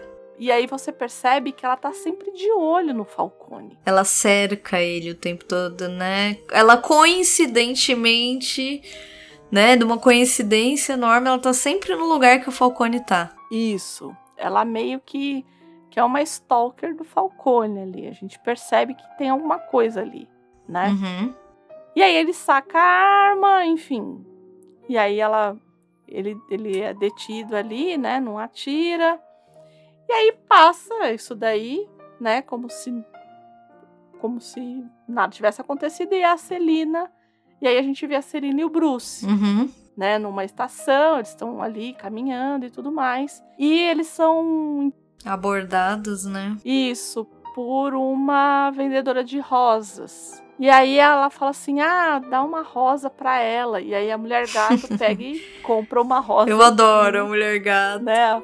A, Ce a Celina vai lá e compra uma rosa pro Bruce. Não bastava já ter salvado a vida dele. É, mas aqui ainda ela não, não, não pegou, né? O nome não identificou É, não, não, é, a gente sabe, né? a gente sabe. a vendedora meio que faz um corte com um, um espinho daquela rosa na mão do Bruce. E quem já é macaco velho de quadrinho já percebeu quem é essa vendedora de rosa aí, né? Você sabe que na hora eu não percebi, não. Não, Não, eu, eu, eu percebi que teria alguma coisa, mas eu não sabia que, que era ela, entendeu? quem É. era. Enquanto isso, o Maroni tá lá pegando as informações com o Vernon, né? É, falando do.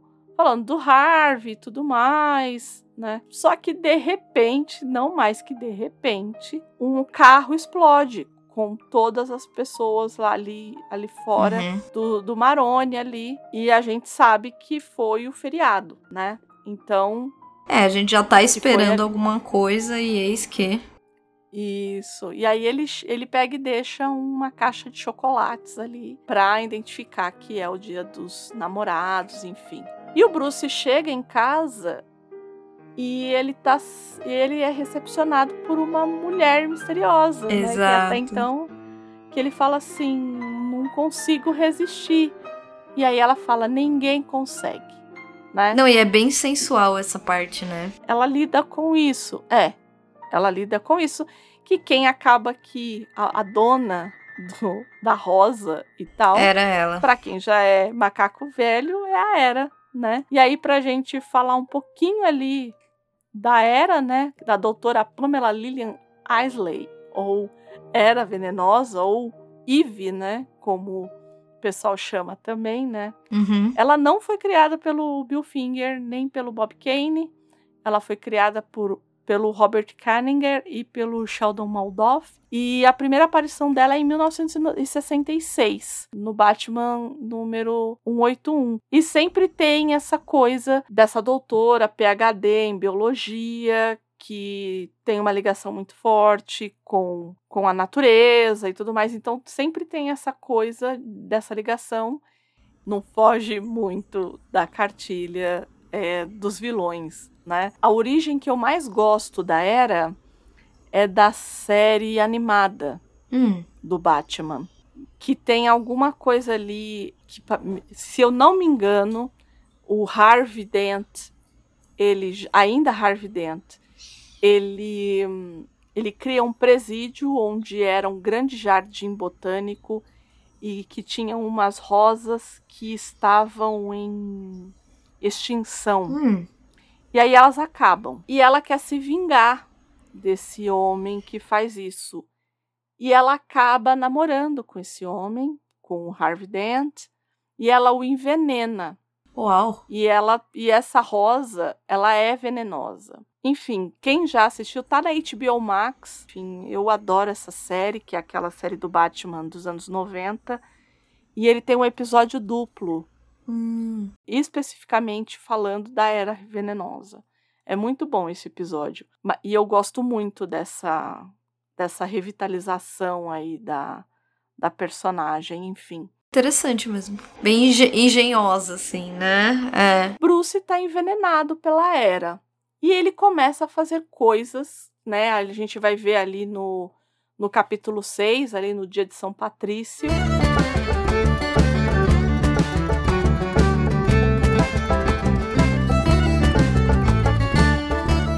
Que é super engraçado porque é um, é um feriado irlandês, né? Sim. para a gente entender que os Estados Unidos é um grande caldeirão de imigrantes, apesar de eles não gostarem disso.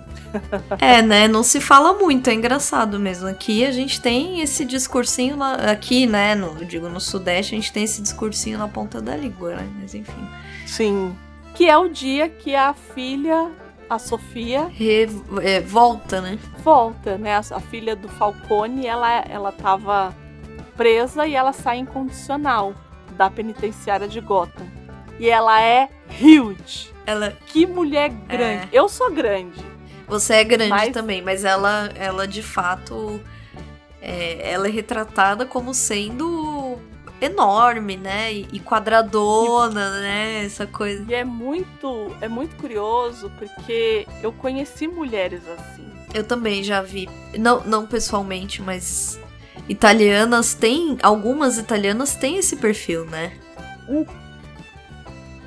Tem, eu eu tive um relacionamento com uma pessoa que era filho de italianos. E as tias dele eram Eram isso. Imensas assim. eram mulheres muito grandes. E eu ficava, e eu, você me conhece, eu não sou uma pessoa pequena. Não, não, então. Eu ficava intimidada. Fosse eu, fosse eu, gente, me dava você- um picotinho e me jogava pela janela, Fá. Mas elas eram muito grandes e falavam muito alto. Né? Ah, é, vem coisa, tudo, né? É o pacote E- completo. Né? O pessoal pode falar assim. Nossa, mas é muito fora do comum. Não é, gente. Eu conheci mulheres que Não, eram não é. assim. É, não, não é. É, é um tipo, óbvio, né? Acaba, Uhum, uhum. acaba funcionando até como um estereótipo, mas de fato Sim. existe. De fato Sim. existe. É como a mama italiana, a gente brinca, mas é um estereótipo que existe também, né? É, é, Existe. é verdade. Você pode falar mais disso do que eu. É, então, exatamente, existe. né, ideal. E como existe, né? Existe bastante. Ela é libertada, né? Na verdade, o, o Bruce, que tá ali envenenado pela Era, ele acaba cedendo, né, aos, aos caprichos dela, que pede pra ele que é, faça negócios com Falcone. Então, até então, ele, ele era completamente contra e ele larga isso. Ele acaba com esse veneno, né? Ele acaba sendo dominado mesmo pela Era. E a Celina vê a hora que o Bruce sai do banco, que ele fala assim: ai. Eu só quero ver o verde, eu tô muito bem no verde. E aí ele sai do banco e nisso ela tá esperando ele dentro do carro e a Celina vê. E a Celina fala: era venenosa. Ah, Celina. Celina, minha amiga, Mulher esperta. Esperta. E ela decide que vai fazer justiça, né? De certo modo. a gente vê que o Harvey e o Gordon estão nessa pira de que o Bruce Wayne tem assuntos com o Falcone e o, o Vernon, ele percebeu que a, a, a isca que ele jogou tá dando fruto, né? Então ele fica ali escutando atrás da porta, enfim. A Sofia, recém-libertada, vai conversar com a tia, né? Porque até então a gente nem falou da tia, né? Porque essa tia, a Carla, ela é esposa do chefão de Chicago. Exato. Tanto que o, o Falcone, ele fala, se der alguma coisa, ele fala pro Alberto, se der alguma coisa errada, Alberto, você vai procurar sua tia Carla lá em Chicago, né? E aí a Sofia vai conversar com, e, com ela a respeito da morte do primo, e elas e tem meio que uma, uma cumplicidade É, entre tem, as duas, tem. né? É muito, é muito curioso, enfim. Como não, né? De novo, o, o Bruce Wayne Batman é salvo aqui pela Celina, né? De novo pela Mulher Gato, mas aqui como Bruce, né? Sim. Então ela vai lá e tira a, a era, né? Então, tanto o veneno quanto o que. Porque ia crescendo no peito dele uma era de fato, né? Ela arranca, enfim. E tira ele daquele transe ali e tal. O feriado vai atacar os, os compichas lá do Maroni. Enfim, aí a gente já tem mais um Uma morte. assassinato é. ali, né? No dia de São Patrício. Tanto que eles deixam um leprechal lá, É. uma estatuazinha de um leprechal. Ele, o Batman vai lá e agradece a mulher gato. Valeu, O Bruce é um amigo meu. né? Valeu. Eu tenho um aí. amigo. Um amigo do amigo. e aí a gente descobre que quem contratou a Era para fazer isso com o Bruce foi o Falcone.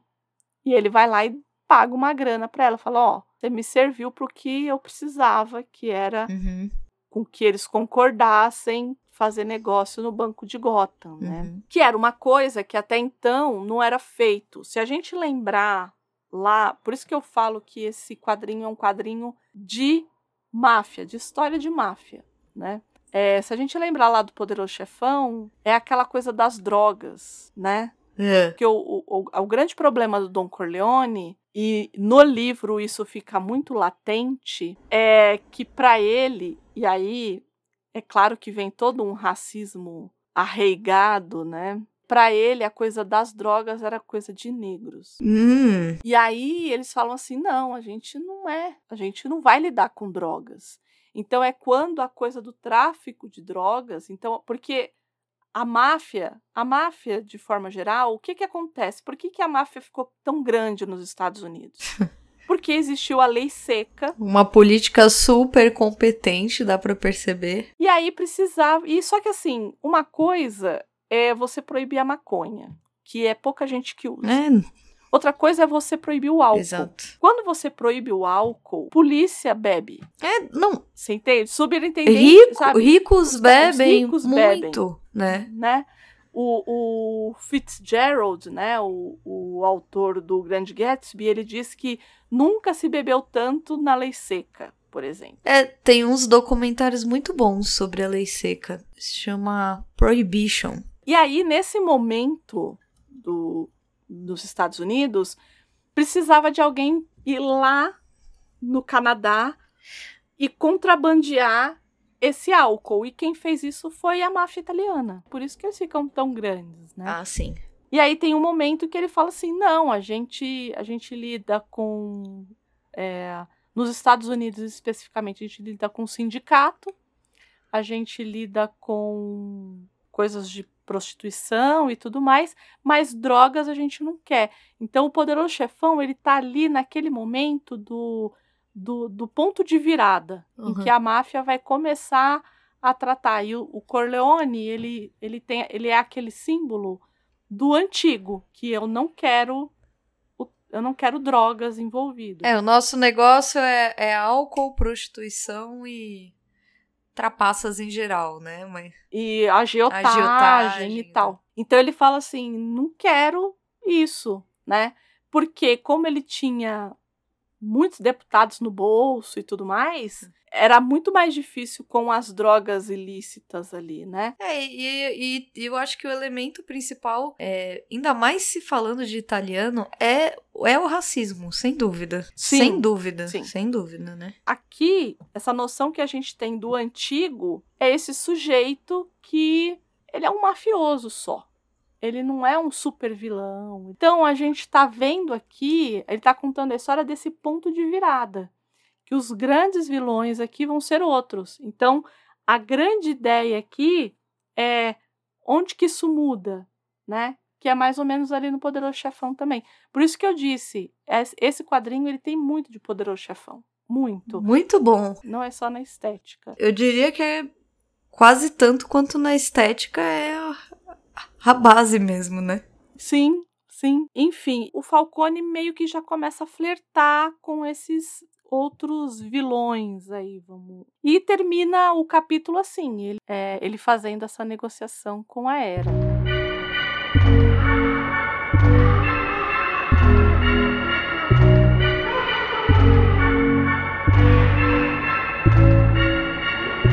Aí chega 1 de abril, né, Andréia? O dia do Sim. quê? Da mentira.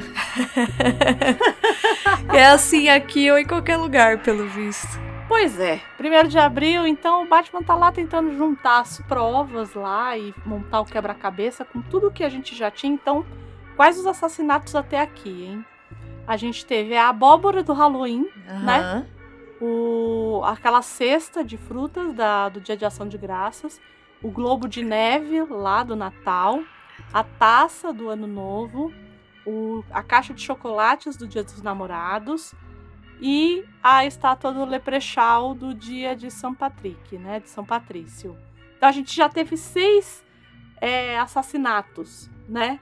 Assim, seis, seis crimes, na verdade. É, né? Mais assassinatos aí- assassinatos, né? acho que a gente já não tem nem como contar muito, né?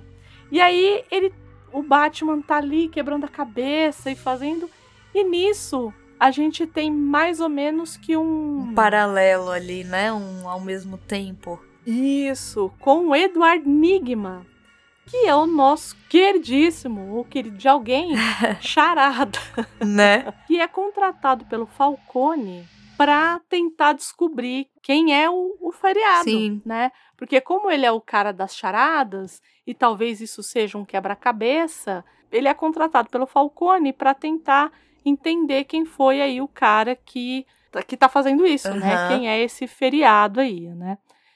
E o Edward Nigma ou Charada, ele tem outros nomes também, mas eu acho que esse é, é pelo que ele é mais conhecido, né? Ele é uma criação do Bill Finger, mas com o Dick Sprang, E ele apareceu ali em 1948. Então, Todas as, assim- todas essa, esses vilões são mais ou menos é, vilões que vieram quase ali, todos no, no- maioria deles até agora nos anos 40, né? é, acho que só Era que não, que é de 60, mas a grande maioria deles é tudo ali da O calendário também é um pouquinho mais pra frente, né? Mas mesmo assim ele É, o Homem Calendário é de 58. Mas fora que é o Julian Gregory Day, né? Esse nome é sensacional, né? é muito bom. né? Que é o calendário gregoriano, Sim, né? sim. Juliano Gregoriano. É, Day. enfim, o, o Falcone, acho que vale a pena mencionar. Ele é uma criação do Frank Miller para o Batman 1. Então, ele é criado ali, né? E o, o, e eu acho que a gente não comentou sobre a Mulher Gato. A Mulher Gato é de 1940, na verdade. Então, dois anos depois da criação do Batman. Não, um ano depois da criação do Batman. É ver na esteira É. já, né? É, já veio na esteira. E aí o Charada tá ali tentando entender essa, esse quebra-cabeça todo. É, e ele, ele faz ele faz uma listinha ali de suspeitos, enquanto o Batman faz também a sua listinha de suspeitos. A, o, o capítulo é contado sempre ali nesse paralelo. E Uhum. a- as suspeitas do Charada giram em torno. A, a grande aposta dele é que são mulheres. Uhum. é, quer dizer- quer Por dizer, conta do tamanho da arma. São não, não. É, são não. É, é uma mulher, né? E, e ele é o primeiro a levantar essa hipótese verdadeiramente, né? Até Uhum. então ali. Até, até mais ou menos aí a gente já tá no meio é, da história. Isso. Então ele, ele levanta os nomes da Mulher Gato e da Carla Witt. É, e aí tem essa coisa de como se ela matou o próprio filho, né? E como essa coisa da omertá é muito forte, né? Do é, pode ser que sim, porque ele tava, ele quase entregou toda a família. né? Sim, seria, ela seria mais fiel à, à estrutura do que ao Do que filho. ao próprio filho. Bem ao estilo romano, inclusive, viu? É, né? Os, Foi- os antigos romanos tinham muito isso, né? Brutus não faz isso, não entrega os próprios filhos, Sim. né? Tem, essa, tem essas paródias, essas paródias, tem essas anedotas aí, né? No antigo Império Romano. Você ser mais fiel a, a Roma do que a sua própria família. Eles conspiram contra o. Não, na época não era imperador, era uma outra época ali da história romana, e ele entrega os filhos, ele é um. Não é diplomata que eles chamam. É um cônsul. Um cônsul, exatamente. Ele é um cônsul e ele entrega os filhos que estão ali fazendo uma, um conluio, né? Eles estão participando de um, de um conluio, de uma ideia de dar um golpe. Hum, E ele entrega os filhos, Entendi. conta Tito Livio. E aí ele conta essa história. Nossa, assim, é um paralelo, né? Mas é curioso que se pense nesse sentido da, da máfia, né? Esse tipo de, né? De fidelidade cega, uma espécie de estrutura, assim, né? E, e, e até conflitos de família. Curioso, são sempre famílias. Enquanto o Charada tá achando que a Mulher Gato e a Carla Witt, o Batman sugere que pode ser o Sal Maroni, que tá fazendo uma limpa É, na família, ou o Harvey Dent, é. Ele, que é tão obstinado e quer tanto acabar com a família Falcone que pode ser que seja ele também. Que é uma sugestão, na verdade, do Alfred, né? é. O Alfred fala assim, ué, mas tem um... E ele como que não quer nada ali, né? É, É, eu acho, eu acho bom a gente pensar que aqui já é o capítulo 7, ou seja, até o meio do livro, não, não, não se. O, o, o Jeff Loeb, Loeb não dá uma. Ele não vai te. Ele não vai ser óbvio. Então a, a gente começa. É que evidente que quem já assistiu é, o Cavaleiro das Trevas, o Batman Begin e conhece a, a história do, do Harvey Dent, já identifica que em algum momento vai aparecer ali. Mas se você pensar numa história ali que as pessoas estão começando a ler, é de fato construído isso, né? Uhum. É uma narrativa que você vai descobrindo junto com Batman as pistas Isso. e junto com ele você vai criando as suas hipóteses, né?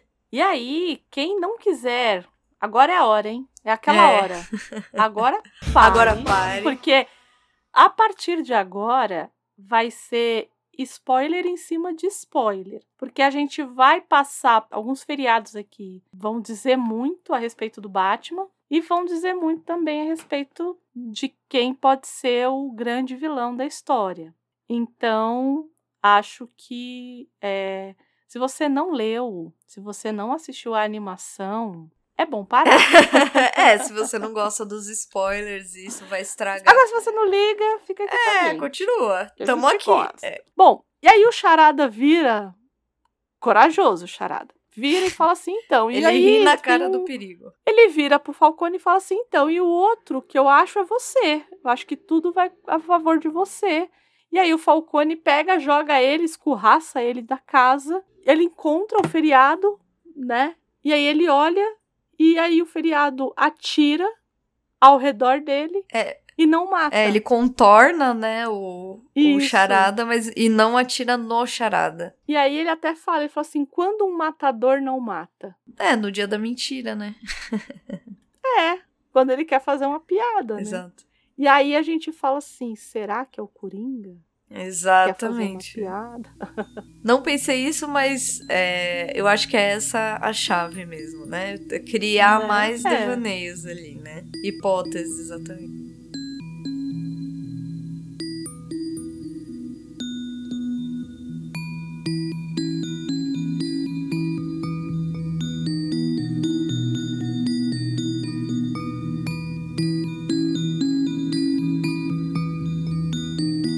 Bom, o próximo feriado é o Dia das Mães, que é ali no capítulo 8. E aí, o Batman vai de novo visitar o creep lá do Julian Day, que tá lá, o Homem Calendário, Aham. tá lá no Arkham, enfim. Como a gente já disse, naquele melhor estilo Silêncio dos Inocentes. Total, e tal. Hannibal. E aí, o Crane, que é o espantalho, foge do Arkham. Aham. Nesse meio tempo aí, né? O Crane, pra quem não lembra, né, que é o espantalho, a primeira aparição dele é lá em 1941 na Melhores do Mundo número 3. Melhores do Mundo era a revista do Batman e do Superman.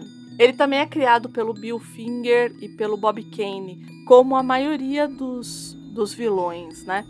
Eu acho que o único vilão que, que é criado pelo, pelo, pelo Bob Kane e pelo Bill Finger mas que também é criado por um terceiro, é o Coringa, que é criado pelo Jerry Robinson. E o Coringa tem um problema sério de direitos, porque num- o Jerry Robinson nunca é acreditado pela criação do Coringa. Então, até na criação, E por que aquelas?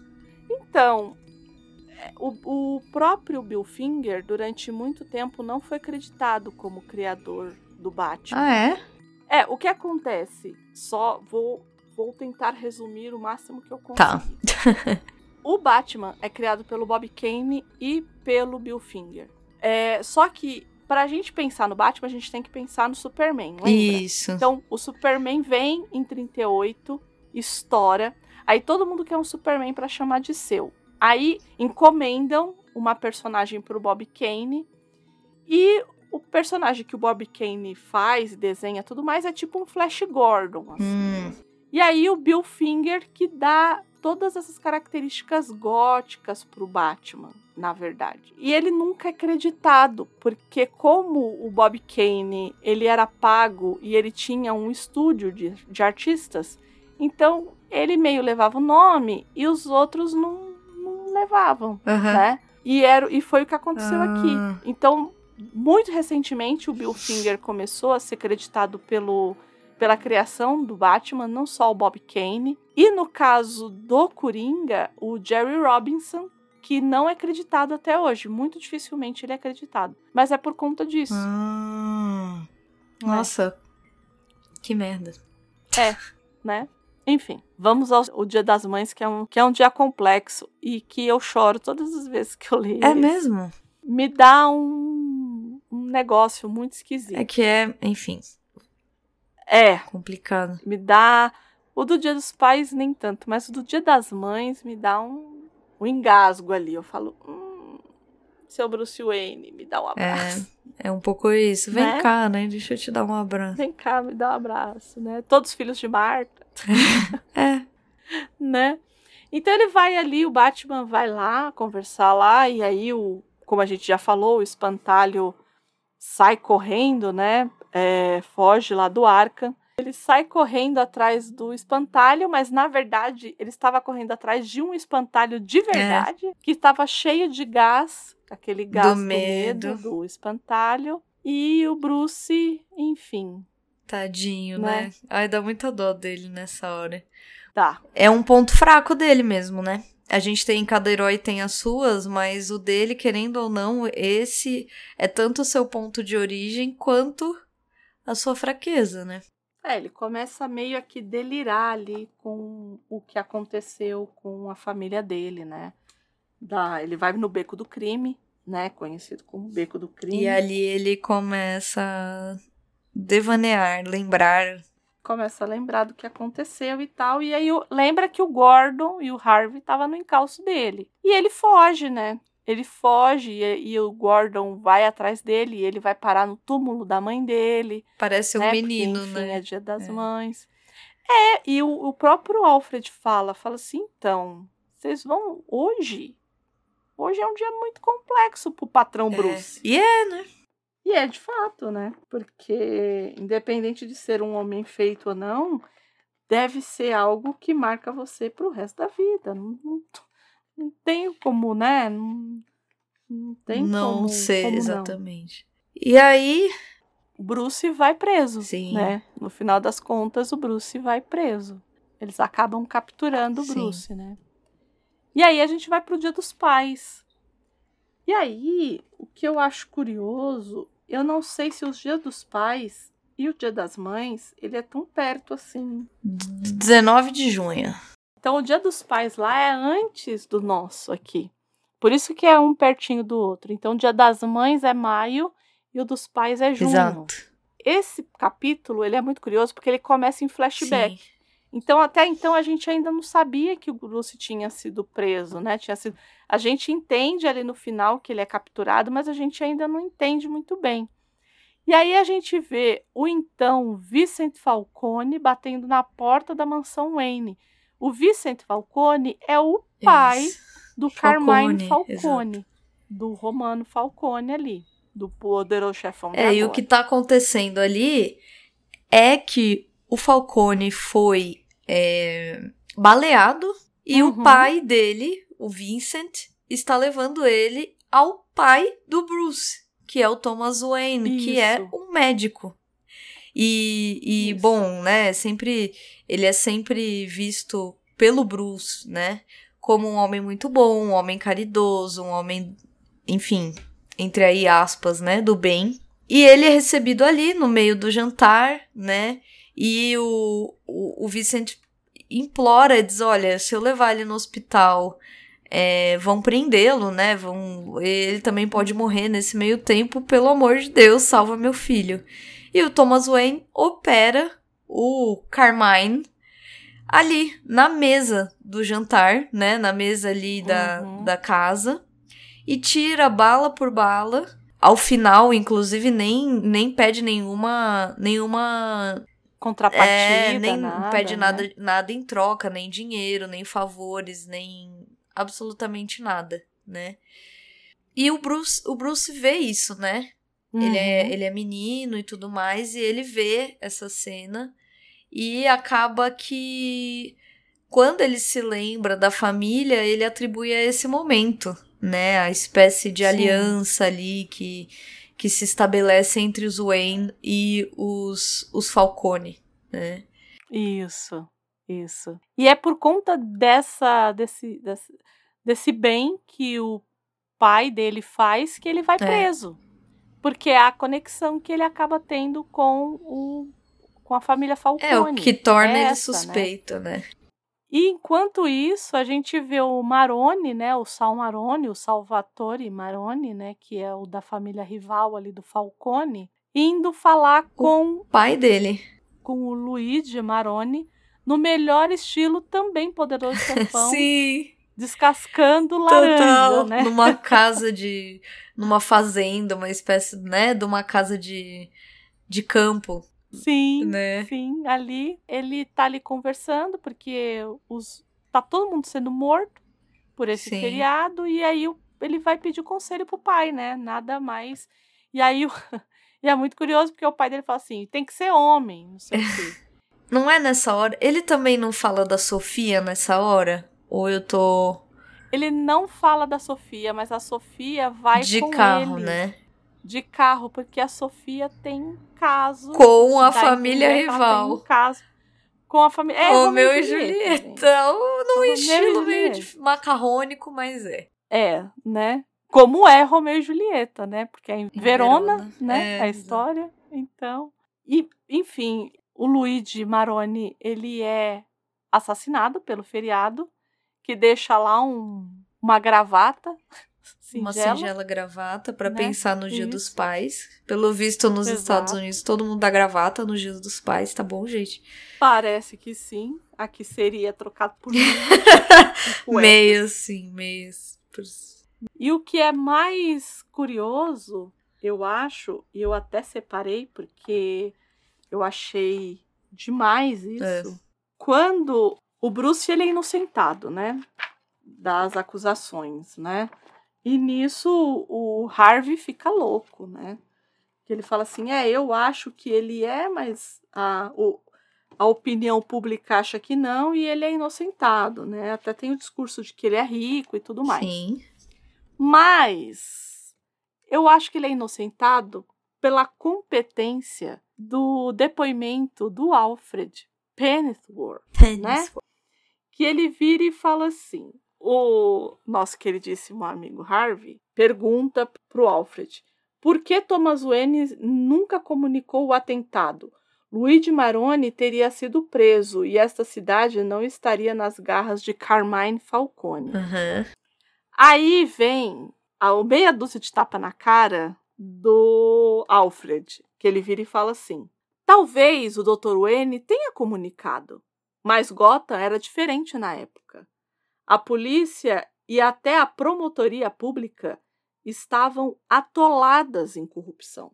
Meses mais tarde, o Dr. Wayne e a sua esposa foram assassinados. As melhores pessoas que já existiram, baleadas em plena rua. E o criminoso nunca foi descoberto. Talvez Gota não tenha mudado muito. Não, é sensacional, né? É muito bom, é muito bom. As pessoas escutam isso e acabam inocentando o Bruce Wayne. Então descobrem essa, essa ligação aí, enfim, e acabam libertando o Bruce, né?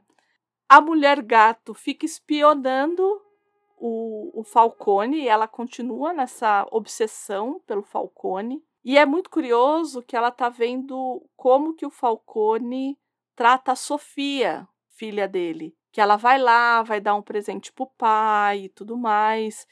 E o carinho que esse pai tem com essa moça. Ali a gente começa a perceber Aham. que existe sim uma ligação. Ela é muito sutil. Sim. E depois disso não se fala mais nisso no quadrinho. Mas a gente percebe que a Celina pode ser sim filha do Falcone. É, é o que fica né? ali sublim, subliminarmente No ar. no ar, exatamente. Isso. Quem pegou, pegou. É. né? Muda dos Quem espectros. pegou, pegou. o Gordon, depois do julgamento, vai para casa também, não consegue ver os filhos, mas aí fazem. As crianças fazem uma gravata para ele, cheia de mãozinhas, tão É, bonitinho. super. E aí ele põe a gravata, enfim. E aí parece que o Harvey tem algum tipo de problema com o próprio pai também. Este- Temos muitos problemas com os pais aqui, É. né? Freud explica. O Bruce, o pai foi assassinado até aí, enfim. O, o Gordon não fala nada, mas o Harvey parece que tinha ido e, e parece que o pai dele é uma pessoa difícil. E parece que ele não ficou muito bem depois de ter ido visitar É. o pai. Então a gente percebe que além daquela ambiguidade toda do Dent, Não basta, também né? tem essa. Não bastasse isso, e talvez por Sim. isso, parece que ele tem uma relação muito difícil com o Sim, pai. Dá a né? entender, né? Né? Tanto que a Gilda pergunta pra ele como é que foi lá com seu pai e tudo mais, e ele meio que. Parece que a visita não foi lá grande coisa, não, né? E aí a gente vê o espantalho, e aqui aparece uma personagem que é muito difícil de aparecer, que é o Chapeleiro Louco, Aham. né? Eu não conhecia, inclusive. que é o, o Jervis Tact, né? Que é, sim, inspirado no Chapeleiro Louco da Alice. Tanto que tem uma trovinha ali no começo que é da Alice, né?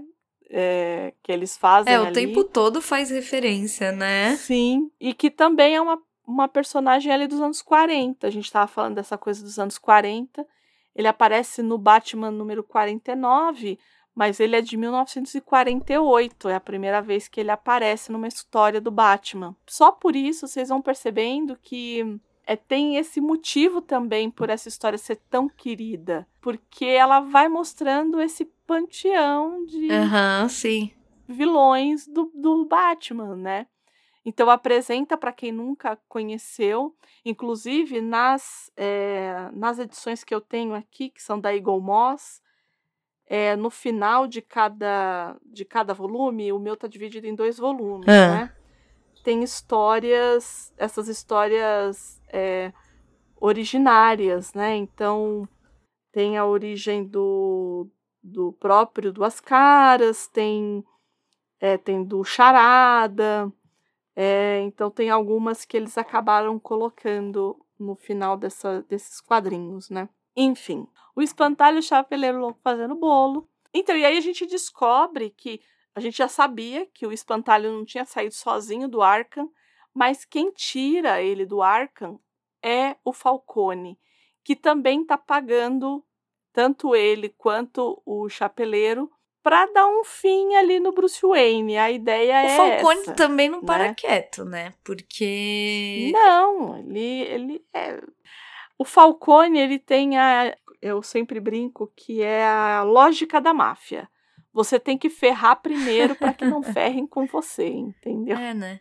É isso. Essa é a lógica É da isso. máfia, né? E aí o Bruce tá ali, né, conversando com com o Alfred sobre o papel do Alfred, inclusive como pai, né? E aí ele até fala, né? Também não adianta eu imaginar como teria sido, como seria sua vida se eu tivesse sido um pai. Aham, E aí ele aham. coloca pai entre aspas. E é, uma é figura que ele ocupa senhor. ali, querendo ou não, né? Sim. Eu acho. Sim. Eu só acho que o, o Bruce Wayne é um grande filho da mãe de continuar deixando ele. Não é, gente. mordomo, não é. É. O Vernon acaba. O, o, o Sal Maroni vai até a- o escritório, né, do, do Harvey e o Vernon meio que faz esse, esse encontro dos dois, né? Porque o, Maro, o Maroni, na verdade, ele quer destruir o Falcone, porque ele acha que quem matou o pai dele foi o Falcone. E aí a gente fica nessa. Ué, será que o Harvey vai aceitar e tudo mais, Sim. né? Tem o dia da independência dos Estados Unidos, que é ali 4 de julho, Sim. né? Que é um feriado muito importante também pra eles, né?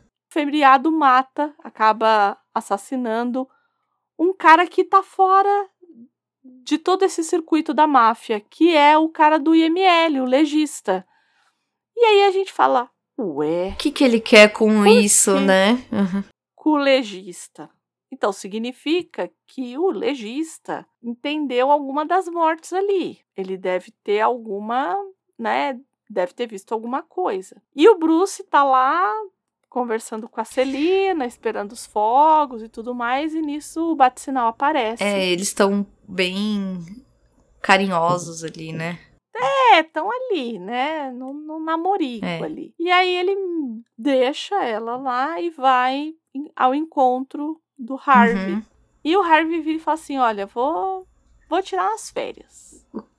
E aí a gente já pesca que o Harvey dessa aliança com o Sal Ah, sim. né? De sim, acabar com o sim. Falcone. É o sinal, né? É um sinal. Então. E aí ele até fala, mas tá, mas e aí? É, né? Aí o Gordon se junta a eles e fala assim: olha, um legi o legista foi assassinado, né? Enquanto isso, né, como o, o Maroni foi preso, o Harvey acabou prendendo o Maroni, né? A Sofia vai lá para visitá-lo e tudo mais. E sugere que, que, na verdade, eles têm que acabar é com o Dent, né? Que acabando com o Harvey Dent É, errada não que tá, né? todos eles é que todos eles ali vão ficar de boas de Sim. novo, né? Nisso a Gilda ali conversando com a Bárbara, né? A Bárbara, a esposa do Gordon, essa coisa. E esse capítulo ele é cheio dessa coisa da independência. Do Em paralelo, ir ou né? ficar. Aham. Então, o Maroni, ele vai ficar ou ele vai ir, né? A Bárbara e a Gilda vai ficar no, em Gotham ou vai embora de Gotham. E aí o Batman e o, e o Gordon estão ali nas docas onde aconteceu o crime, né? E os fogos começam antes do horário. E aí o, o Batman percebe que, na verdade, o espantalho e o chapeleiro louco estão ali é, assaltando o banco de Gotham. E ele fala assim: bom, isso não é o modo pirâmide de vocês. Então significa que alguém mandou vocês aqui.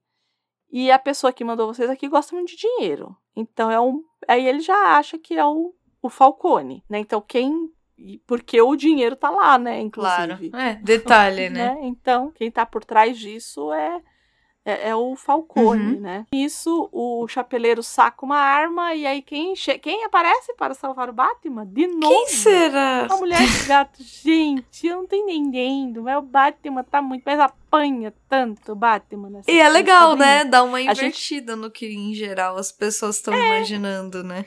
E a gente tem que entender que o Batman aqui é depois do ano 1, é o ano 2 É, do Batman. é o comecinho da carreira dele, É. né?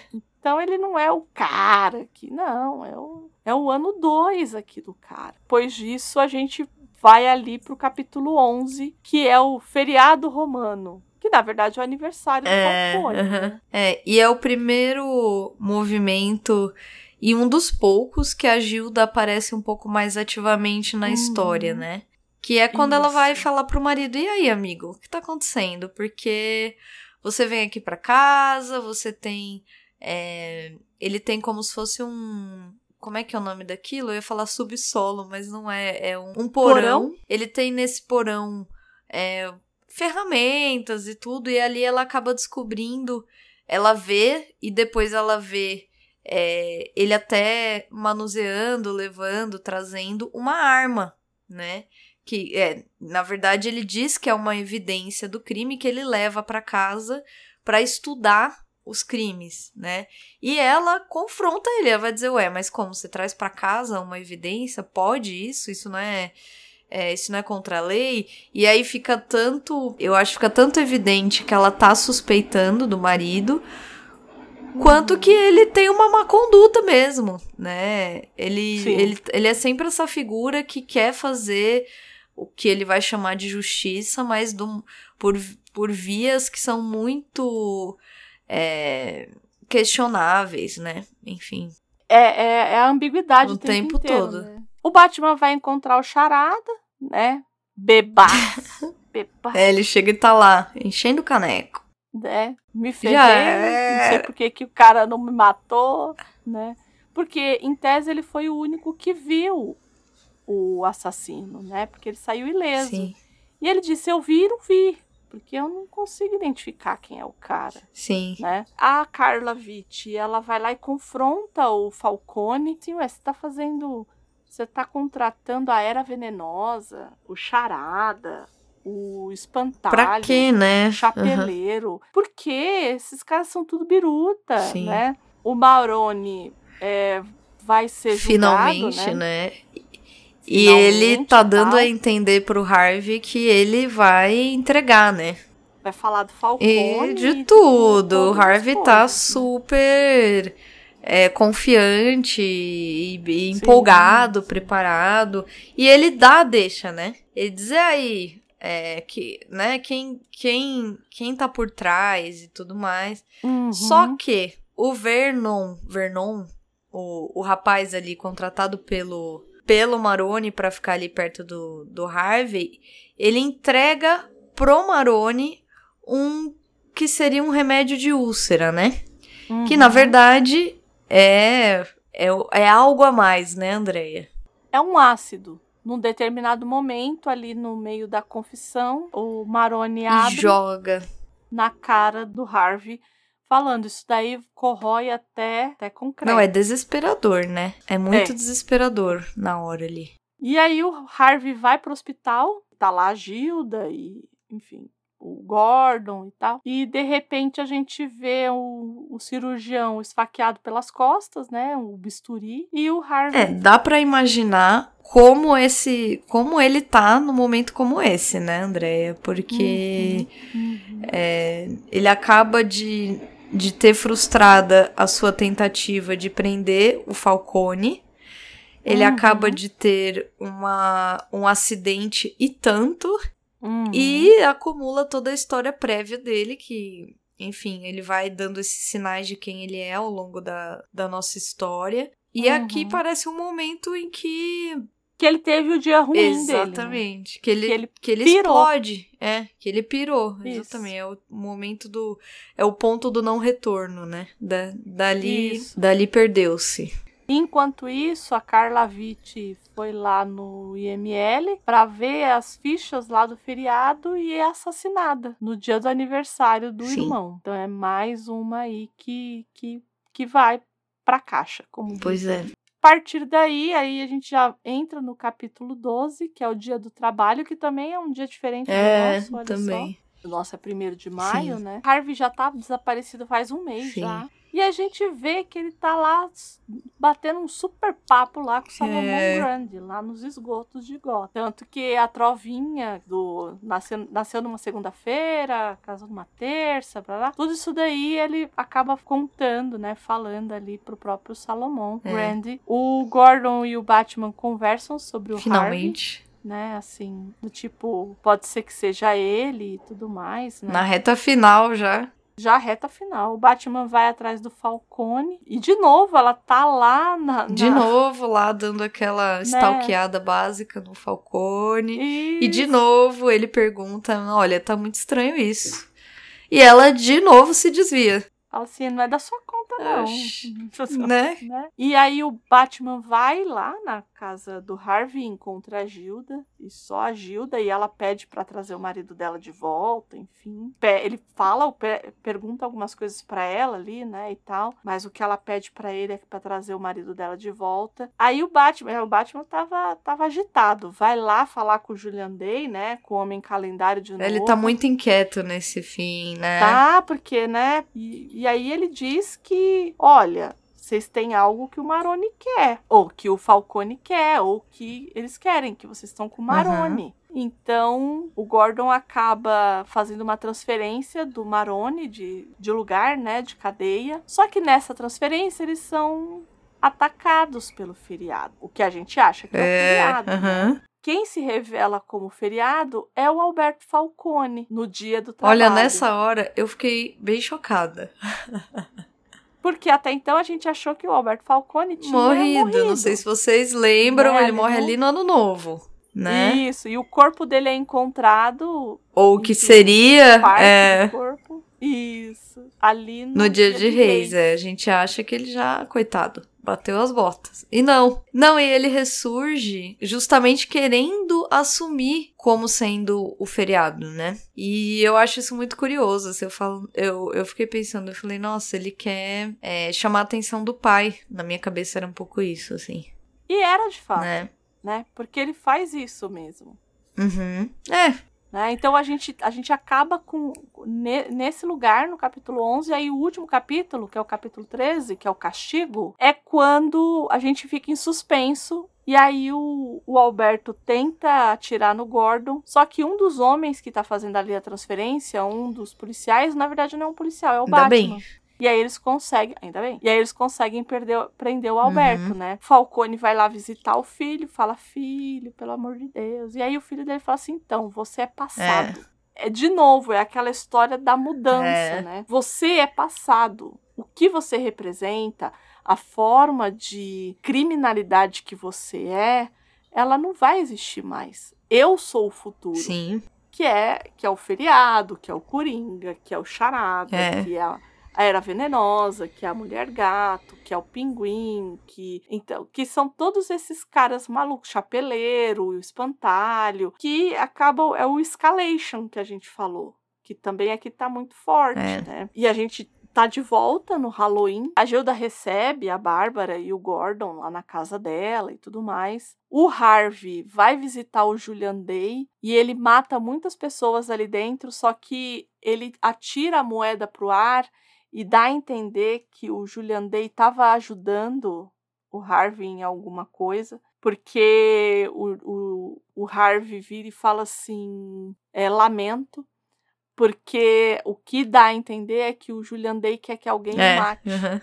E o Harvey tem essa coisa com a moeda, ele joga a moeda e ele fala: então hoje não é dia É. de morrer. O que seria uma benção, talvez foi uma maldição. Não é mesmo? O Falcone tá ali com a filha, né? Depois que ele foi visitar o filho e tudo mais, ele percebe que a casa dele foi Invadida.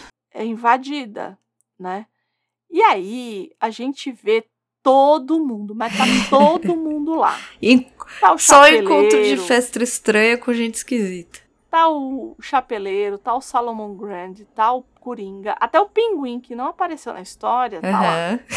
né? Então todos os vilões que apareceram, mais o Pinguim e o Duas Caras, né? Que agora é o Duas Caras, que é o Harvey Dent.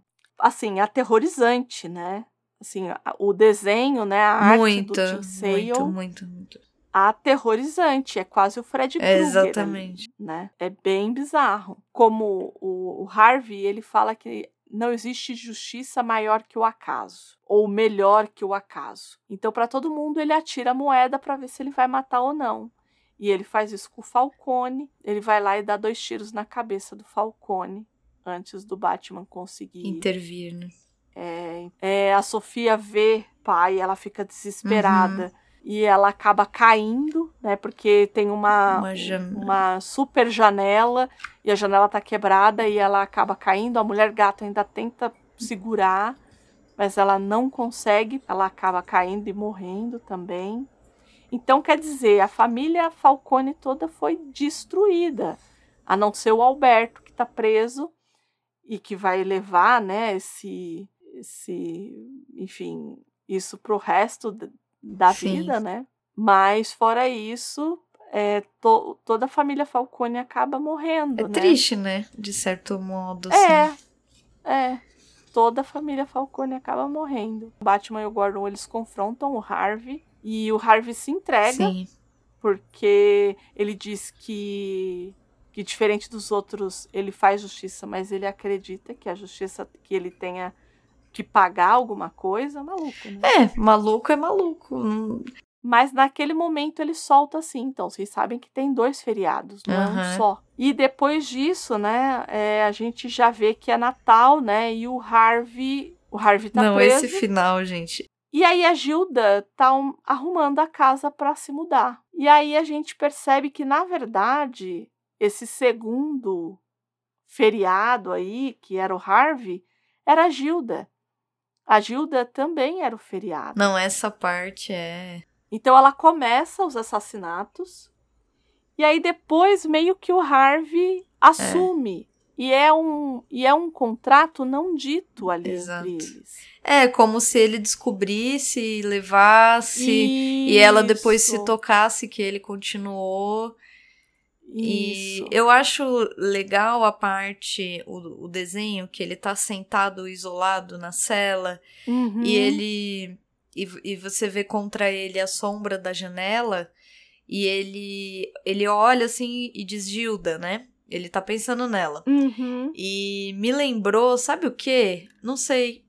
Me lembrou aquela cena final do, do Psicose, Hum, sabe? Que você tem ali a, a sei. revelação, né? De que ele. Enfim, não vou dar spoiler, vai que alguém aqui não.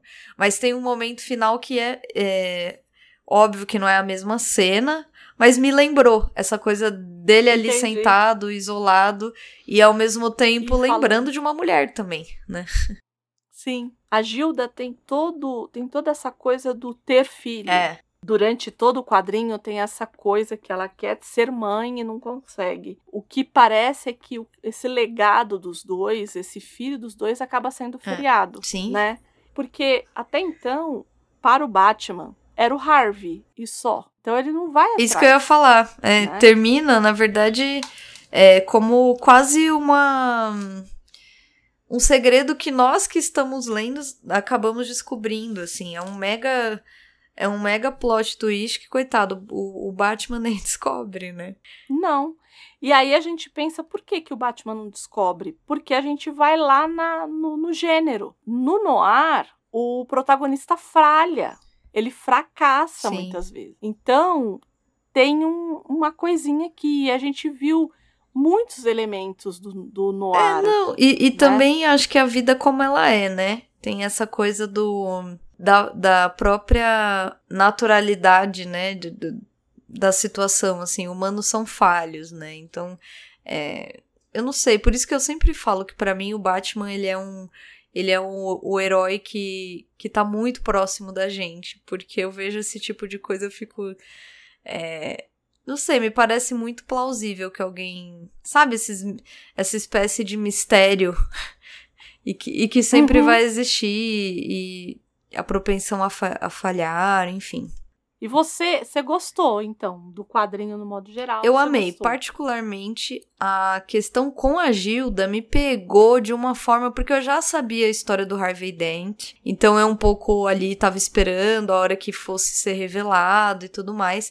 E quando a Gilda aparece, que tem essa questão, eu fiquei assim, é como, é como uma mega explosão na minha cabeça. Falei, o quê? Né?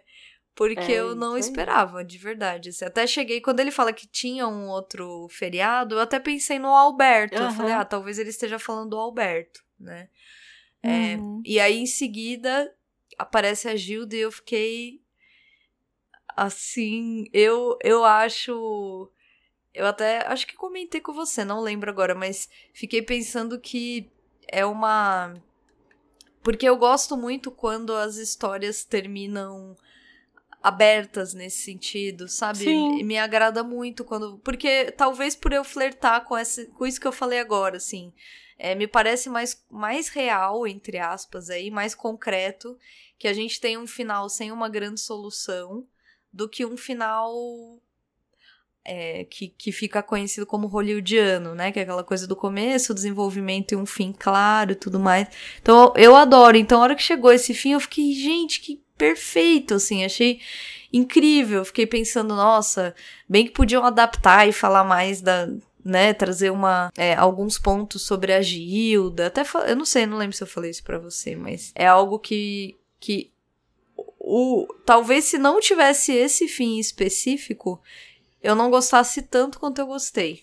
Entendi. É, mas isso também é do gênero, né? Essa coisa do final aberto, né? Do gênero noir. Ah, digamos sim, assim. sim. Também, também é, do É, gênero, bom, né? adoro filme Então- no ar, então. É, eu É. também, eu também. eu adoro. a gente viu toda a história e aí eles, como vem acontecendo há um tempo, eles adaptaram. Tem adaptação do Batman no 1 também. é, não sei se você chegou a Não. assistir. Tem. Tem do Cavaleiro das Trevas, tem do Batman no 1, tem do Piada Mortal. E é bom o Batman? não? É, Você recomenda? Então. É, então. Então, fa- Então, mas eles, eles tentam emular. No caso do Batman 1, diferente aqui do Longo Dia das Bruxas, eles tentam emular a arte do Mazzucchelli. Hum, né? tá. Então, eu acho que eu acho que é mais gostável, Ah, né? tá, porque... É, é porque por essa adaptação que a gente assistiu, que tá lá no HBO Max, ela foi lançada o ano passado, em junho de 2021. A primeira parte ela é dividida em duas Uhum. partes. E a segunda parte foi ali em julho, né? 27 de julho de também de 2021. É uma diferença de um mês né? aí pra uma pra outra, de um mês. né? Isso, isso. Ela não segue o roteiro feito pelo Jeff Loeb, né? Ela foi reescrita pelo Tim Sheridan, então é um outro roteirista que está fazendo aqui. E a gente percebe uma mão muito pesada desse roteirista, É, na verdade. E a arte, ela. E eu acho que a DC vai é, incorporar essa arte nessas novas adaptações, porque eles fizeram isso com Superman, o Homem do Amanhã e a Sociedade da Justiça Segunda Guerra Mundial. É, a- é o mesmo tipo de Hum. arte que eles estão usando. Então, possivelmente, eles me parece, pelo andar da carruagem, que eles vão utilizar, vão se utilizar dessa Tá. arte. Que pra mim, é, por tudo que a gente já falou da arte do Tim Sale, eu acho que a história perdeu. Nossa, eu achei que perdeu. Aí podemos falar, né, da animação.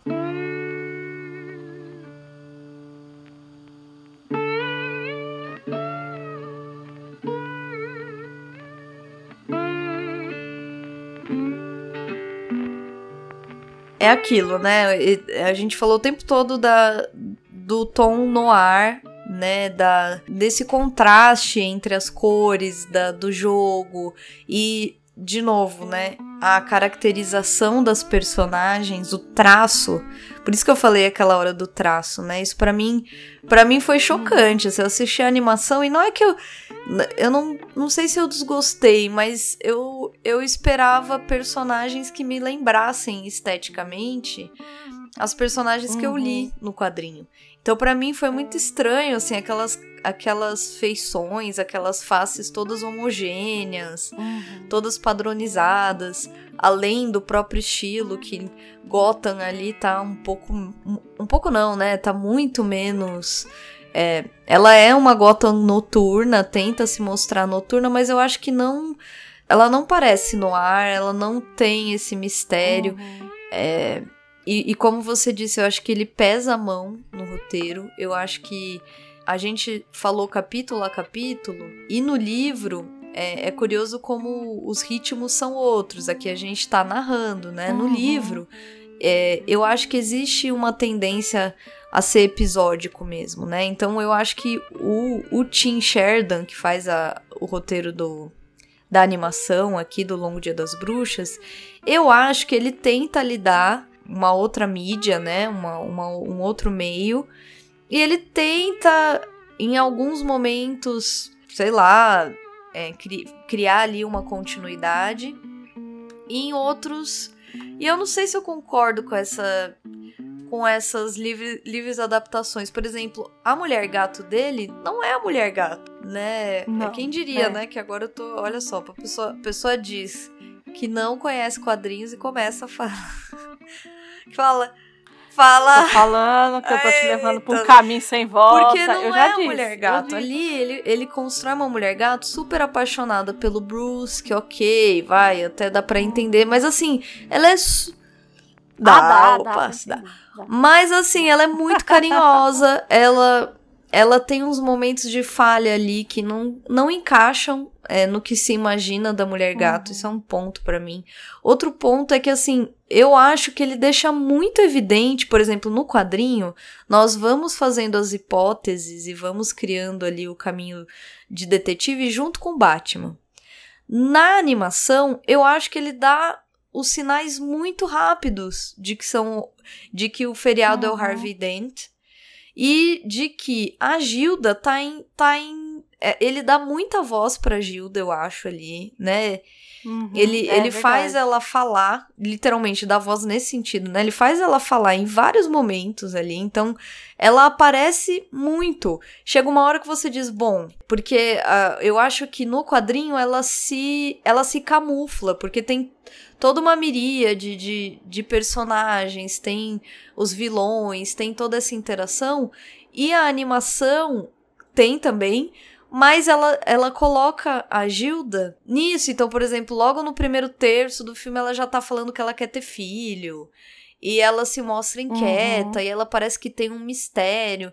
Isso tudo pra quem tá ali dentro da. né, do, do, do momento detetive ali do Batman, querendo ou não, você fica com uma pulga atrás dele. Você fala, bom, é, eu, eu não acho que você chega a pensar que é ela, mas ela não parece uma personagem camuflada. E eu acho que isso dá abertura pra gente Ele dá muitos sinais de que pode ser ela, de que pode ser o Harvey. E eu acho que perde.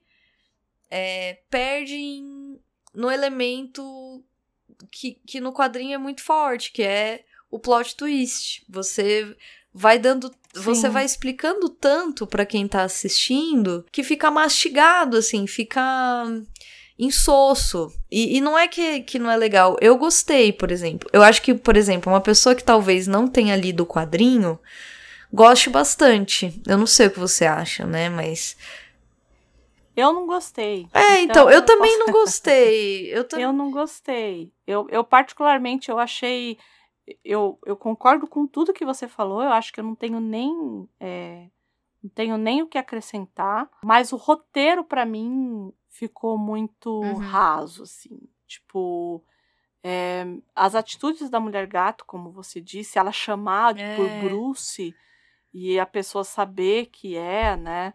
Aquela humilhação que o pai faz com o filho, é, com, o, com o ah, Alberto, ah, né? Que acaba morrendo mesmo, empicadinho. É isso, essa solução também não então gostei, então, por exemplo. É, então, não gostei. Um Coringa que não sorri. No, no quadrinho, o, o Coringa tá todo. tá sorrindo o tempo inteiro, aquela cara de sim, psicopata sim. o tempo inteiro. Então, assim, tem alguns algumas é, soluções ali que te tiram da experiência, assim, se você tiver lido os é. quadrinhos, né? Então... Eu não sei, a impressão que dá é que ele tenta ser dinâmico e trazer velocidade para alguma. E, e e ok, por exemplo, tem momentos ali que me lembram é, a, a estética de anime. Né? Ele, ele tenta sim. colocar o Batman em Chinatown, por exemplo, uma espécie de Chinatown sim, ali, né? Sim. Num, é, num, num Chinatown, então ele luta com, com alguns, sei lá, uma máfia japonesa, poder, poderíamos dizer assim. É, chinesa, chinesa desculpa, né? uma máfia é. chinesa, por exemplo. É, tem o próprio Falcone tem um momento ali que ele tá conversando com o filho e ele parece que tá cozinhando, eu não, não vou lembrar. E aquilo ali Sim. me lembra muito Sim. a. E eu acho interessante esses diálogos, né? Mas. É, mas também são cenas que um pouco não levam a lugar nenhum, assim, que nem o próprio Batman ali lutando com aqueles ninjas. o que. Sabe? É, então. Eu não então. sei, assim. Então, mas é aquela, aquela. E é aquela coisa do é, que ele fala assim: você não vai ser o sucessor nunca. É, tem umas coisas ali, você não fala em nome dessa família. Não, não sei até onde, porque. É, de é, onde tirou de novo, isso? Né, é aquela. É, então, é aquela construção que ela vai diferente da construção que é feita nos quadrinhos, que é aquela construção parelha do poderoso chefão, que é o Don Corleone dar um tapa na cara do Sony e falar assim: você não se mostre assim como você se mostrou para os é. seus inimigos. Mas depois ir lá e abraçar. É, na verdade, filho, é na entendeu? contramão, assim, é, não é nem do, é, do Falcone. É da própria história da máfia, assim. Como, como que um mafioso isso, vai negar o próprio isso. filho, assim? Sabe, o filho dele isso, é um assassino, é ele aceita o filho, não tem nada pior. Não tem nada que o é, filho então. possa fazer que ele não vai, ele não vai abraçar. E tem todo aquele lance de, ai, ah, o filho que eu não tive, falar que é o Bruce Wayne. Nada a ver. Nada a ver. Nada a ver. Nada a ver. Então, acho que nesse sentido a animação peca. É, assim, é peca... meio frustrante, né? É, e, é. e, essa coisa de, deles separarem em duas partes, eu não sei em que medida isso é comum, né, nas animações, mas é, agora está ficando comum. É, então, eu acho é. que prolonga. Não achei, não achei necessariamente uhum. ruim, porque eu não vejo problema em, em tempo. Não, acho que o tempo, ele, ele. O tempo prolongado não é sinônimo de, né, de algo mal ruim ou qualquer coisa assim, mas eu acho que nesse caso cria uma expectativa. Ele para, né, a história ali num, num meio, lança depois de um mês. Né? Pois é. Tudo e bem, agora que já lançou, a gente pode assistir um seguido do outro, mas não agrada, entendeu? Você cria uma expectativa. É, é isso, acho que acaba frustrando, não sei. E eu senti falta uhum. particularmente uhum. disso, assim, acho que legal, acho que o Batman detetive é sempre bom, mas, mas é isso, a gente não segue o raciocínio dele. As coisas parecem que às vezes se adiantam muito e às vezes de demoram muito para acontecer. Uhum. Às vezes você já deduziu o que vai acontecer e o Batman nem nem tchum para a hora do Brasil, né?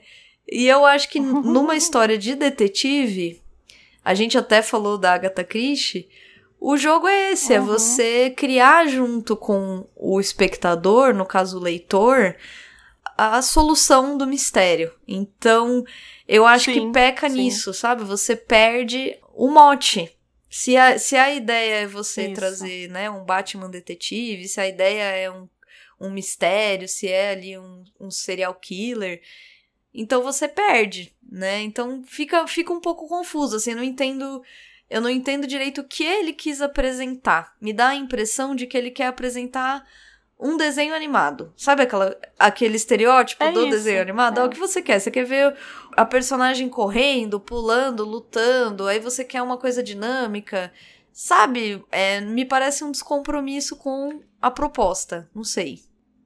Eu vou dizer que, assim, pra mim foi frustrante essa aura no ar que estava no lugar certo, que é, no É, exa- audiovisual. Exatamente. Não aparecer, pra mim, foi o Ferramentas me tinham de sobra, né? Que era- fazer isso, concordo. Sim. Foi o que mais me frustrou, foi isso, no final das contas. Então, assim, se eu puder dizer, é, se você precisar escolher, fique com É, se você, né? Assista, se, né? É, se te- se Eu você- sei que eu, eu sou Você é uma, uma.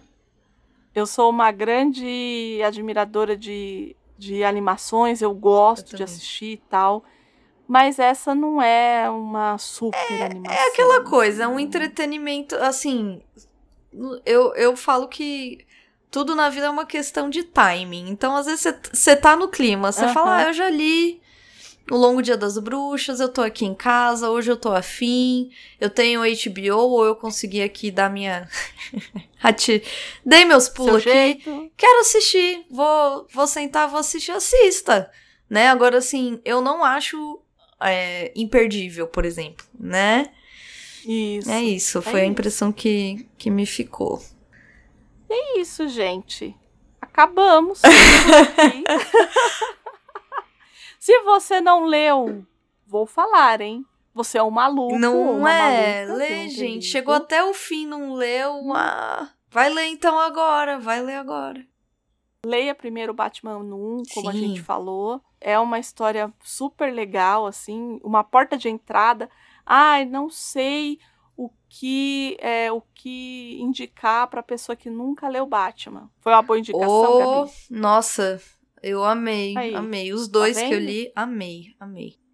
É isso. E é isso, acho que a gente vai ficando por aqui, agradecendo muito quem ficou aqui com a Ai, gente sim. até agora, porque esse programa vai ficar gigante. Indiquem a gente pros seus amigos, indiquem a gente pra quem Por você favor. sabe que gosta de, de fazer essas loucuras que a gente gosta, que, que gosta de, né, Isso. né, André, de ler e, e ver as adaptações e pensar e conversar. Comentem no nosso Twitter. Mandem, se vocês tiverem qualquer dúvida, pergunta ou comentários, elogios, né? Porque vamos combinar que de ameaça o mundo já tá muito cheio até de a Rússia que Ah, o já tá diga. demais, manda né? pra gente, manda, manda Uhum. um e-mail para contato arroba livrosencartaz.com.br e a gente vai adorar trocar trocar as impressões, conversar. E é isso. Gente, fiquem bem. Cuidem-se. Um beijo e até a próxima. Tchau, tchau.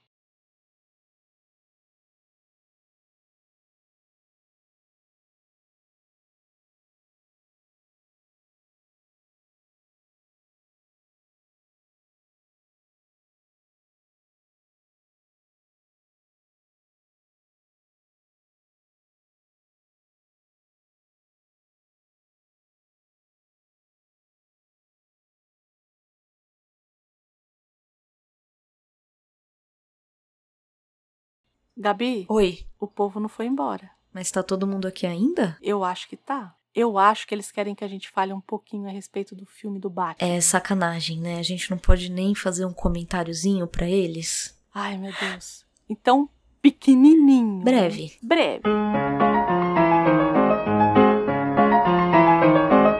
Foi assistir ao filme, o The Batman. e aí a gente precisa falar um pouquinho, um pouquinho assim, bem pouquinho. Porque os donos da casa vão fazer um podcast a respeito de Batman. Então, sem spoiler, Gabi. Não, sem spoiler. Fala pra mim duas coisas que você gostou do filme. Jim Gordon. Sabia, sabia. Amei o Jim Gordon. Amei, amei. Nossa, é difícil. Eu gostei de muitas coisas. Tô tentando pensar no que que eu. É que Jim Gordon, você viu que não, não pintou dúvida, né? Não teve jeito. Mas eu diria a estética, que nesse caso a Beirou flertou até, eu acho que com o suspense mesmo, né? O, Hum. é, aque- aquela Gotham City do começo, porque tudo começa no Dia das Bruxas. E Sim. Gotham City não precisa do Dia das Bruxas, ela já é o Dia das Bruxas. Nossa senhora, já mesmo. Então já mesmo. aquela representação inicial já mostra esse lugar é, do filme, né? A Gotham City do Uhum. filme que eu gostei muito. Que pra mim acaba sendo até uma personagem direta ali, né? Sim, sim, mas ela é, é? de fato. Teve alguma coisa que você não gostou? Sem dar spoilers, eu, Hum. eu diria que eu gostei e não gostei. Eu gostei porque eu acho que você não tem como escapar. Em se tratando do, de uma personagem, de uma história, de um filme baseado ou enlaçado em filmes no ar, não tem como escapar da narrativa. Que no cinema Hum. acaba sendo aquele voice off. Que é basicamente Sim. alguém falando ao fundo, certo? Sim. sim. É, e eu acho muito bom. Porque é isso, eu sou fã do filme no ar. Mas eu acho que Tá. conforme aquele filme evolui, particularmente no terço final e no finzinho, eu acho que ele fica praticamente propagandístico em determinado momento. Eu acho que a mão a mão fica mais pesada ali, sabe? Mas fazendo propaganda do quê? Não propagandi, propaganda não é a palavra. Eu diria que tem esse esse tom, ah, vamos sempre pensar na esperança. Ah, Entendeu? entendi. É, eu não quero dar spoiler, por isso eu tô falando. Por- é, tem uma propaganda no sentido do American Way of Life, no sentido do tipo, não, sabe? Deu tudo errado, mas tudo pode dar Entendi. certo. Em algum momento vai dar certo. E É o coach. é, o eu, coach. É o eu acho que coach? é, eu acho que o problema não é a voice off. Eu acho que é mais essa, sei lá, acho que não precisava, entendeu? Você não, não precisava. eu acho que entendi. contradisse um pouquinho o Batman. Entendi. Mas só, assim, eu, eu vou ser sincero, eu gostei muito do filme. Gostei muito do filme. Você, me diz dois pontos bons. primeiro é Robert Pattinson. Boa. como Boa. Batman. Eu acho que ele é um Batman que todas as emoções, como Bruce, não. Ele ainda tá perdido ali como Bruce e, pode ser que seja intencional. Mas, como Batman, todas as, as expressões dele, todos os sentimentos por debaixo da máscara. Ele já é o Batman. Ele né? consegue te trazer, exato. Ele consegue te trazer aquilo. Então, por isso que eu até coloquei no Twitter hoje mais cedo que o Robert Pattinson é o Batman mais é, mais expressivo. E é nesse Uhum. sentido, ele ele te- ele você sabe o que ele tá sentindo embaixo daquela E- máscara. E não é fácil, né? hein? Não é fácil. Acho que um ponto pro menino. É, eu também acho. Ponto para a Grifinória. Não, ele Ops. não era a Grifinória. O que que ele era? Ele Dom? era crepúsculo, André. Você tá confundindo. Não, mas ele fez. Ah, ele não, fez- é, mas fez ele- o cálice Ah, sim, mas ele era. de fora, né? Ele era porque era do campeonato, né? Isso, ele era de fora, é verdade. Ai, deixa eu pensar aqui. eu gostei de tanta coisa. É, eu também. Pera, Você viu que eu também. Eu também foi difícil. Ah, e eu vou falar uma coisa que é muito. É muito minha. Hum. Eu gostei do Batman Detetive. Ai, sim. Eu gostei do Batman que não é burro. O Batman que erra, mas ele não errou porque ele é burro. Ele errou porque a lógica dele não estava correta. Sim. Então, ele tá aprendendo a ser um, um detetive. Isso foi o que eu mais gostei, porque era o que a gente sempre dizia. A gente quer um Batman detetive no cinema. E foi isso. Acho que foi essa. Eu acho que foram as duas coisas que eu gostei demais, assim. O que você não gostou? É... Ah, então. não é que eu não gostei. Eu, eu não consigo enxergar. Eu amo o Andy Serkis. Não me entendam mal. Mas eu ainda não consigo enxergá-lo como Alfred. Ah, sim. Talvez por ele ter pouco tempo de tela, talvez. Pode ser. Porque ele é um puta ator, Ah, né? sim. Mas eu ainda não consigo vê-lo como Alfred. Ele ficou bem distante Então- no filme, né? Diferente do Jim É. Gordon, que na verdade ganhou um espaço considerável, né? E aí eu só queria falar uma coisinha, assim, um bônus. Vamos lá, bônus. que é a trilha sonora. Ai, eu acho que a trilha sonora é sensacional. Eu estou ouvindo em loop. Não é, ela não só é boa por si, porque as músicas são boas, né? Mas ela encaixa Uhum. bem no filme, né? O fato de, por exemplo, colocar uma área ali, né? Uma ave, Ave Maria, Uhum. remete à história do Batman, por exemplo. Sim. né? A essa perda familiar, ao luto. é, Enfim, tem- eu, eu acho que foi bem escolhido, né? Eu acho que foi bem. E é engraçado que a trilha dele é uma trilha de vilão, né? O tema do Batman nesse filme, ele não é um tema. Eu fui ouvir, lembra que eu te falei? Isso é meio. Isso é meio marcha Ah, imperial, meio tubarão. É, é- ela é quase vilanesca, assim. Ele- e é isso, gente. Ouçam os meninos na semana que vem. Eu já estou curiosa Isso. para ouvi-los. Eu Não é? também, que eles, eles deram um migué essa semana, a semana Enganaram passada. a todos. a todos, né? Não tinha duas pessoas enganadas. É, tá, É tamo isso. assim, né? Certo, dona? Certo, acho que agora tá todo mundo um pouco mais pronto para ir embora. Acho que sim. E nós também, Vambora. vambora. Até Então a vamos. próxima, gente. Beijo, Um gente. beijo. Tchau, tchau.